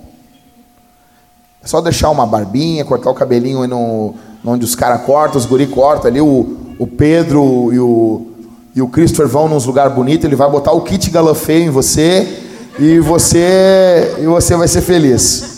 Tá bom? Mas por favor, larga fora de cara que não trabalha. Cara, só uma pausa aqui. Uma mulher, mulher é uma coisa cara. Mulher é, um, mulher é, um, é uma, uma coisa cara, meu. Custa caro uma mulher, meu. Até as econômicas, velho. Tá bom? Então, assim, mulher é um. Mulher é um negócio caro, velho. Então, assim, tem que trabalhar. Próximo. Essa aí? A pessoa que eu amo está comprometida com outra. Essa pergunta de manhã eu fiquei, me deu um arrepio, cara. E aí? E se ela casou? Esperar é errado. Não, sério. a per... eu que pergunto, tá esperando o quê? Tá esperando o quê, cara? Tá esperando o outro morrer? Ô, gente, vocês entenderam que alguém pode estar esperando alguém morrer aqui? Bah, tá só esperando a Mariane morrer. Imagina isso, Mariane. Imagina isso. Bah. Imagina, só esperando, só de olho em ti, Halisson. Halisson vai morrer. Imagina isso. Cara, não, sério. Gente, escuta. Isso é pecado, gente. A Bíblia diz para não cobiçar o décimo mandamento: não cobiçarás a mulher do teu próximo. Não é para cobiçar o marido da tua, da tua amiga. Não pode cobiçar a mulher. Não pode. Isso é pecado. Isso é sério, gente. Então, ó, presta atenção. Eu vou, eu vou dizer um negócio aqui que vai deixar as pessoas de cabelo em pé. Tá namorando, tu não dá em cima, mas tu pode orar. Tu pode orar. Não, pode orar, cara. Oração, tu pergunta. Deus é que sabe. Ó, Senhor, pode orar. Seja feita a tua vontade. Que Pode pegar um bonequinho de voodoo evangélico e enfiar umas agulhas ali. Tô brincando. Não, não, mas não, oração. ah. Nós falamos um caso de manhã. Quanto caso que tu contou Ah, de então, manhã? eu vou cantar um, um caso de manhã. Ma- assim, ó. Gente, se a pessoa tá namorando, você não vai dar em cima. E vai manter o respeito. Mas você pode orar ao Senhor a respeito dos seus sentimentos. Colocar, Deus, eu estou sentindo tal e tal coisa, que o Senhor dirija meu coração, que se isso não for da tua vontade, existe a grande probabilidade de não ser, né? Ah, tira do meu coração. Ah, eu não, eu já não, eu já discordo. eu sou mais piedosa que o É, eu já tá? não, eu já, ó, Vvamos por mim aqui, ó. ó, ó, eu já, não, não, Então, é tá, meu. eu já vou contar Senhor, me dá minha bênção. então, eh, mas assim, ó, eu já vou contar a história, mas eu quero só deixar claro primeiro, se a pessoa está namorando, ela- Sim. ainda existe a possibilidade da pessoa não casar. Porém, É. lembrem-se que nós não estamos no meio de uma vila. Nós estamos em igreja. Exato. Respeito acima de tudo. Né? Vamos nos comportar como pessoas cristãs, como filhos e servos de Deus. Porém, tem um caso. O, o, o rapaz era amigo do casal. Tá? E era um amigo muito respeitoso. Nunca deu em cima da, da, da menina, nada. Aí a menina estava namorando, namorou por seis anos. E aí esse rapaz nunca juntava dinheiro para casar. Até que em um dado momento ela descobriu que o cara não conseguia juntar o dinheiro para casar porque ele gastava o dinheiro com prostitutas. É, foi um caos. Ela terminou o relacionamento e o amigo do casal estava ali para dar apoio. É. Fiquem de olho quem são os seus amigos. Então, aí aquele, aquele rapaz ele deu apoio para ela, ele cuidou dela e hoje eles têm um casamento abençoado por Deus. Neverton. Qualquer coisa, se vocês estão passando Se por essa tiver, situação fala difícil, com o Everton ali, com o tá Everton. bom? Ele sabe como se comportar. A Thalita, ela tinha um namorado. Ex. Esse. Aí eles acabaram o namoro e ele pediu pra eu falar com ela. É, mas eu não tenho culpa, cara. Então, uma coisa que tu aprende com os americanos, faça você mesmo. Os caras não, eles mesmos botam gasolina no carro deles. Não quero ninguém botando. Ou seja, tu acha que eu vou mandar alguém falar alguma coisa? Mas não, rapaz. Tá louco? Quando eu vi o corpinho, eu disse: não, é pra mim isso aí. Agora, se a pessoa é casada, não existe Exato. a possibilidade de ser da vontade de Deus que você fique com ela, ok? É pecado, você está cometendo pecado de cobiça. Arranque isso do seu coração. Ó, se está namorando também, a gente brinca, mas se está namorando também, não, já estão, estão Namoro, namorando, noivado, noivo. respeite, respeite, tá bom? Respeite, espera, espera. Casou, casou, acabou, acabou. Deus não quer para você, tá bom? É, não sei. Próximo. Existe algum fator místico sublime no amor romântico? Ou ele é apenas uma escolha? Exemplo. Tu conseguirias imaginar que antes de conhecer sua esposa, tu poderias encontrar com outra que tu mais ou menos se encaixe ou casasse? Ou tu acreditas que tu foi feitos para as tuas esposas? As pessoas escrevem o cara. Não, a pessoa escreveu correto, eu que sou um imbecil mesmo. Entendeu? Gente, deixa eu explicar para vocês. Eh, o casamento, eh, o, o amor, tem uma nova aí. A galerinha diz assim: o amor, ele é uma escolha, né? O pessoal diz assim: o amor é uma decisão, uma escolha. Eu vou dizer, eu acho esse negócio terrível quando a pessoa fala desse jeito. O amor é uma escolha? É. Mas é uma escolha que envolve afetos, envolve coração e sentimento. Não é só sentimento e não é só escolha. São os dois. Então, eu sei que o que eu vou falar aqui vai discordar dos grandes figurões da internet, dos pastores mais famosos do Brasil. Eu discordo deles. Eu acho a explicação que eles dão furada e fraca. Na minha opinião, Deus tem alguém para você. Na minha opinião, Deus escolheu alguém para você. Porque eu sou calvinista até no casamento. Os calvinistas da internet, vários dizem que não. Deus não tem alguém para você. Para mim, olha só, pelo amor de Jesus, se Deus controla todas as coisas, o cabelo que está na minha cabeça, Deus controla tudo, tudo, tudo, tudo, tudo. Por que não vai controlar o meu futuro? Então, Deus, para mim, eu, eu penso, tem vários pastores que pensam diferente. Só que como que eu vou conhecer essa pessoa? São por meios naturais, né, Thalita? São por meios simples. Eu vou saber quem ela é. Eu não vou ter assim, pô, o cara não chega para ti, te pede namoro, em casamento, e tu diz para ele assim: "Não, meu irmão, Deus tem algo melhor para mim". Pô, vai, tu mata o cara, né, Alisson? Matou o cara, né? Pô, tu é uma droga, uma droga, né? Então tu vai conhecer como que vai conhecer ele, amor? De forma. Então, é, a gente ouviu muito falar assim de, de, de, de, de pessoa, de geralmente meninas, né? Que muito ansiosas, estão com 21 anos e acham que já estão para titia, daí querem muito casar. Aí elas oram, Senhor, se for da tua vontade, ele vai aparecer com a Bíblia hoje na igreja. Ele é crente, ele vai com a Bíblia, é Gente, normal. é, Deus age do sobrenatural, mas Ele vai nos mostrar coisas de forma natural ta- também. Como é que Deus vai te mostrar se é aquela pessoa? Você vai conhecer aquela pessoa, vai analisar como ele é como cristão, se vocês têm os mesmos propósitos de vida, se vocês ah, têm os mesmos gostos, se vocês têm os mesmos planos. Não é um anjo que vai aparecer e vai dizer: Oh, minha filha é este. Não é assim. Deus vai te revelar, é uma revelação da forma, de uma forma natural, por circunstâncias, o diálogo. Não é o, o cara falando em línguas e tu vai interpretar que. Em primeiro lugar, ele ama Jesus. Segundo lugar, ele tem um emprego. Terceiro lugar, como ele trata os pais. Quarto lugar, ele, como que ele é como cristão na igreja. Quinto lugar, como ele trata as moças, as outras meninas. Ele é galanteador, ele fica dando em cima delas. Essas cinco aqui, Deus já, já sabe quem é o cara. Não, e ah, eu me lembrei, sabe do que é agora, amor? Essa questão de, ah, Deus tem uma pessoa para cada um. Existem pessoas que já estão casados, né? E aí se convertem. Tem que ter muito cuidado com isso, Aham. né? Não, a pessoa, se você está casado, Deus já, Deus já revelou, Essa é, a a tua pessoa. mulher. Porque É. já, já teve aquela, essa questão alma gêmea. Não é isso que Não, nós estamos não, falando, não é tá? isso, não. ah, vou me separar da minha esposa e, e isso parece idiota e não, nunca vai acontecer. Já aconteceu. Já vieram falar com o Jackson sobre isso. Vou me separar da minha esposa porque eu acho que não é ela que Deus tem para mim, porque a minha alma gêmea. Ó, Gente. Eu não vou criticar ninguém que usa o termo alma gêmea, mas alma gêmea é um conceito pagão, tá bom?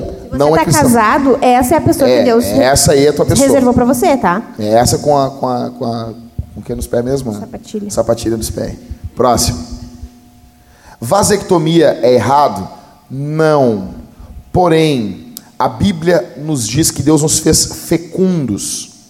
Deus os fez, ah, a Bíblia diz lá em Gênesis, e Deus os abençoou e disse: multiplicai-vos, encham a terra, domine. Ou seja, gente, Deus nos fez com condições de termos filhos. Meu conselho pastoral: se a tua esposa não é doente, tá bom? Se vocês não estão enfrentando doença, não faça vasectomia. Não faça, tá bom? Ah, mas já fiz. Paciência, paciência. Até porque é uma medida bem extrema, Muito, né? muito. Ah, se não for por motivos ah, urgentes, que geralmente envolvem doença, eu já ouvi muitos casais assim que quando eram jovens tiveram filhos bem cedo e aí o homem ou a mulher se esterilizou. Aí depois a situação financeira mudou, a maturidade mudou, a questão emocional mudou e a pessoa se arrependeu de ter feito. Então a vasectomia, a ligadura são medidas extremas, né? E, então nada nós, como seres humanos, somos mutáveis. Então, se você não tem um- um- uma questão crucial para que faça essa vasectomia, não tome uma medida extrema, porque você pode, po- daqui a uns anos, mudar de opinião. Já tem um bom número de filhos, ah, talvez se a mulher tem alguma idade ou doença. Então são dois casos. E outra coisa, façam isso debaixo de oração, tá bom? Então, eh, não queiram orar para deixar de fazer. Ore, não, vou fazer vasectomia, vou orar ao Senhor. A Bíblia diz em Tiago que Deus dá sabedoria. Em alguns casos vai ser bom, porque às vezes a esposa já está com uma idade avançada, é perigoso, doença. Então, em alguns momentos é interessante, mas eu diria que de geral não, não é legal. Mas a Bíblia não condena, tá bom? Sabe? Deixando claro que ela, a Bíblia nos fez ah, ah, ah, férteis, perfeito. Tem um caso aqui bem rápido no livro O Plantador de Igreja, O Homem, a Mensagem e a Missão, do Darren Patrick. Ele relata o caso de um pastor que estava no, no- no- escritório dele e ele estava lendo Gênesis. E quando ele leu esse texto, esse texto saltou nele e ele disse: Deus me fez fértil e eu me esterilizei. Ele se- botou a cabeça no chão, ele pediu perdão aquilo pelo Senhor. Ele era um homem novo, ele pediu perdão, ele fez a, a- a cirurgia de reversão e ele teve mais filhos com a mulher dele. Outra coisa, eu não aconselho ninguém a reverter. Se fazer vasectomia eu já não aconselho, a reversão é muito mais séria. Eu conheço casos de homens que ficaram impotentes por causa da cirurgia de reversão. Na cirurgia de vasectomia isso não ocorre. Agora, a cirurgia da reversão ela é muito delicada. Então, essa eu não aconselho mesmo. Mas, no caso geral, eu não aconselharia. Em casos ah, pontuais, mulher que está doente, a idade, a mulher está entrando na menopausa. Então, em alguns casos, é interessante, tá bom? Próxima. Todo controle de natalidade é uma escolha de não querer ter filhos, mesmo que temporariamente. Sim. Isso é errado? Não, não é. Não é errado. Então, o controle de natalidade não é errado. O que é que você deveria sondar o seu coração. Por exemplo, nós ficamos muitos anos sem ter filhos e uma grande parte desses anos foi em consequência a, a Thalita ela tem hipotiroidismo, tinha hipertiroidismo, fez um tratamento com medicina nuclear, reverteu e ficamos muitos anos tentando alinhar os hormônios dela para poder ter filhos. Nós queríamos ter tido filhos antes. Mas eh, eu diria para você, pra você sondar o seu coração, analisar se é isso mesmo que sabe qual é a razão. Às vezes porque você não tem uma condição financeira que você acha adequado. Nossos avós não tinham, né? E eh, tiveram alguns filhos aí. Minha avó teve alguns, né? Ah, mas não é bom. Então o que eu faço? Eu mato meus tios? Eu vou fazer o quê? Né? Estão ali, viveram, ajudaram minha avó, meus avós. Então é, eu deveria, eu acho que você tem que orar para por não ter. O natural é ter. O natural é ter. Então, não vamos ter filhos, coloquem isso em oração. Não orem se vão ter. Orem se não querem ter no primeiro momento. Aí tem que orar. Não precisa orar para ter filho, não. Agora, para não ter, precisa buscar uma direção de Deus mesmo. Próximo. Vale a pena morar sozinho e gastar mais por isso? ou juntar o dinheiro para a sua vida de casado morando com os pais? Sim, vale a pena morar sozinho e gastar mais. Vale, bem mais. Porque é, é, morar sozinho, você sai de casa, o homem sai de casa. O homem, ele sai de casa, ele vai também trabalhar mais. Ele vai se esforçar mais e provavelmente ele vai ganhar mais. E outra coisa, eu não entendo como assim morar com os pais e juntar dinheiro. Não vai gastar dinheiro na casa do pai? Não, eu não consigo entender um filho que trabalha e não, e não paga alguma coisa dentro de casa. Eu não consigo entender. Se você está trabalhando, você tem que pagar alguma coisa. Você tem que, seus pais não podem mais gastar com roupa com você. Isso é fato. O filho começou a trabalhar, já não gasta mais com roupa contigo. Óbvio, acabou. Eu não entendo isso, juntar dinheiro na casa dos pais. O teu pai tem mais obrigação de te sustentar. Por que isso, gente? A gente tem que perder essa, esse pensamento sanguessuga que a gente tem aqui no Brasil. é uma cultura bem latina. Exato. De sair de casa, os homens saírem de casa para casar. Próximo. Se nudez fora do casamento é errada, nudez masculina para homens e nudez feminina para mulher também? Também. Tá? É errado um homem ficar nu diante de outro homem. Ah, é homem, não tem problema. É errado. Até porque hoje em dia, né? Então, não aconselho mulheres a ficar nuas à frente das outras também. Volto a dizer, esse vídeo do pastor Rômulo Monteiro, ele é fenomenal sobre isso. Eu vou mandar para vocês. Próximo. Isso aí. Vamos orar? Vamos ficar de pé, irmãos? Vamos ficar de pé, vamos orar. Jesus está fazendo algo lindo na nossa igreja. Jesus está construindo, levantando a nossa igreja. Nós vamos responder esse sermão de três formas. Irmãos, olhem para mim aqui, estão no culto ainda. Responderemos esse sermão ofertando.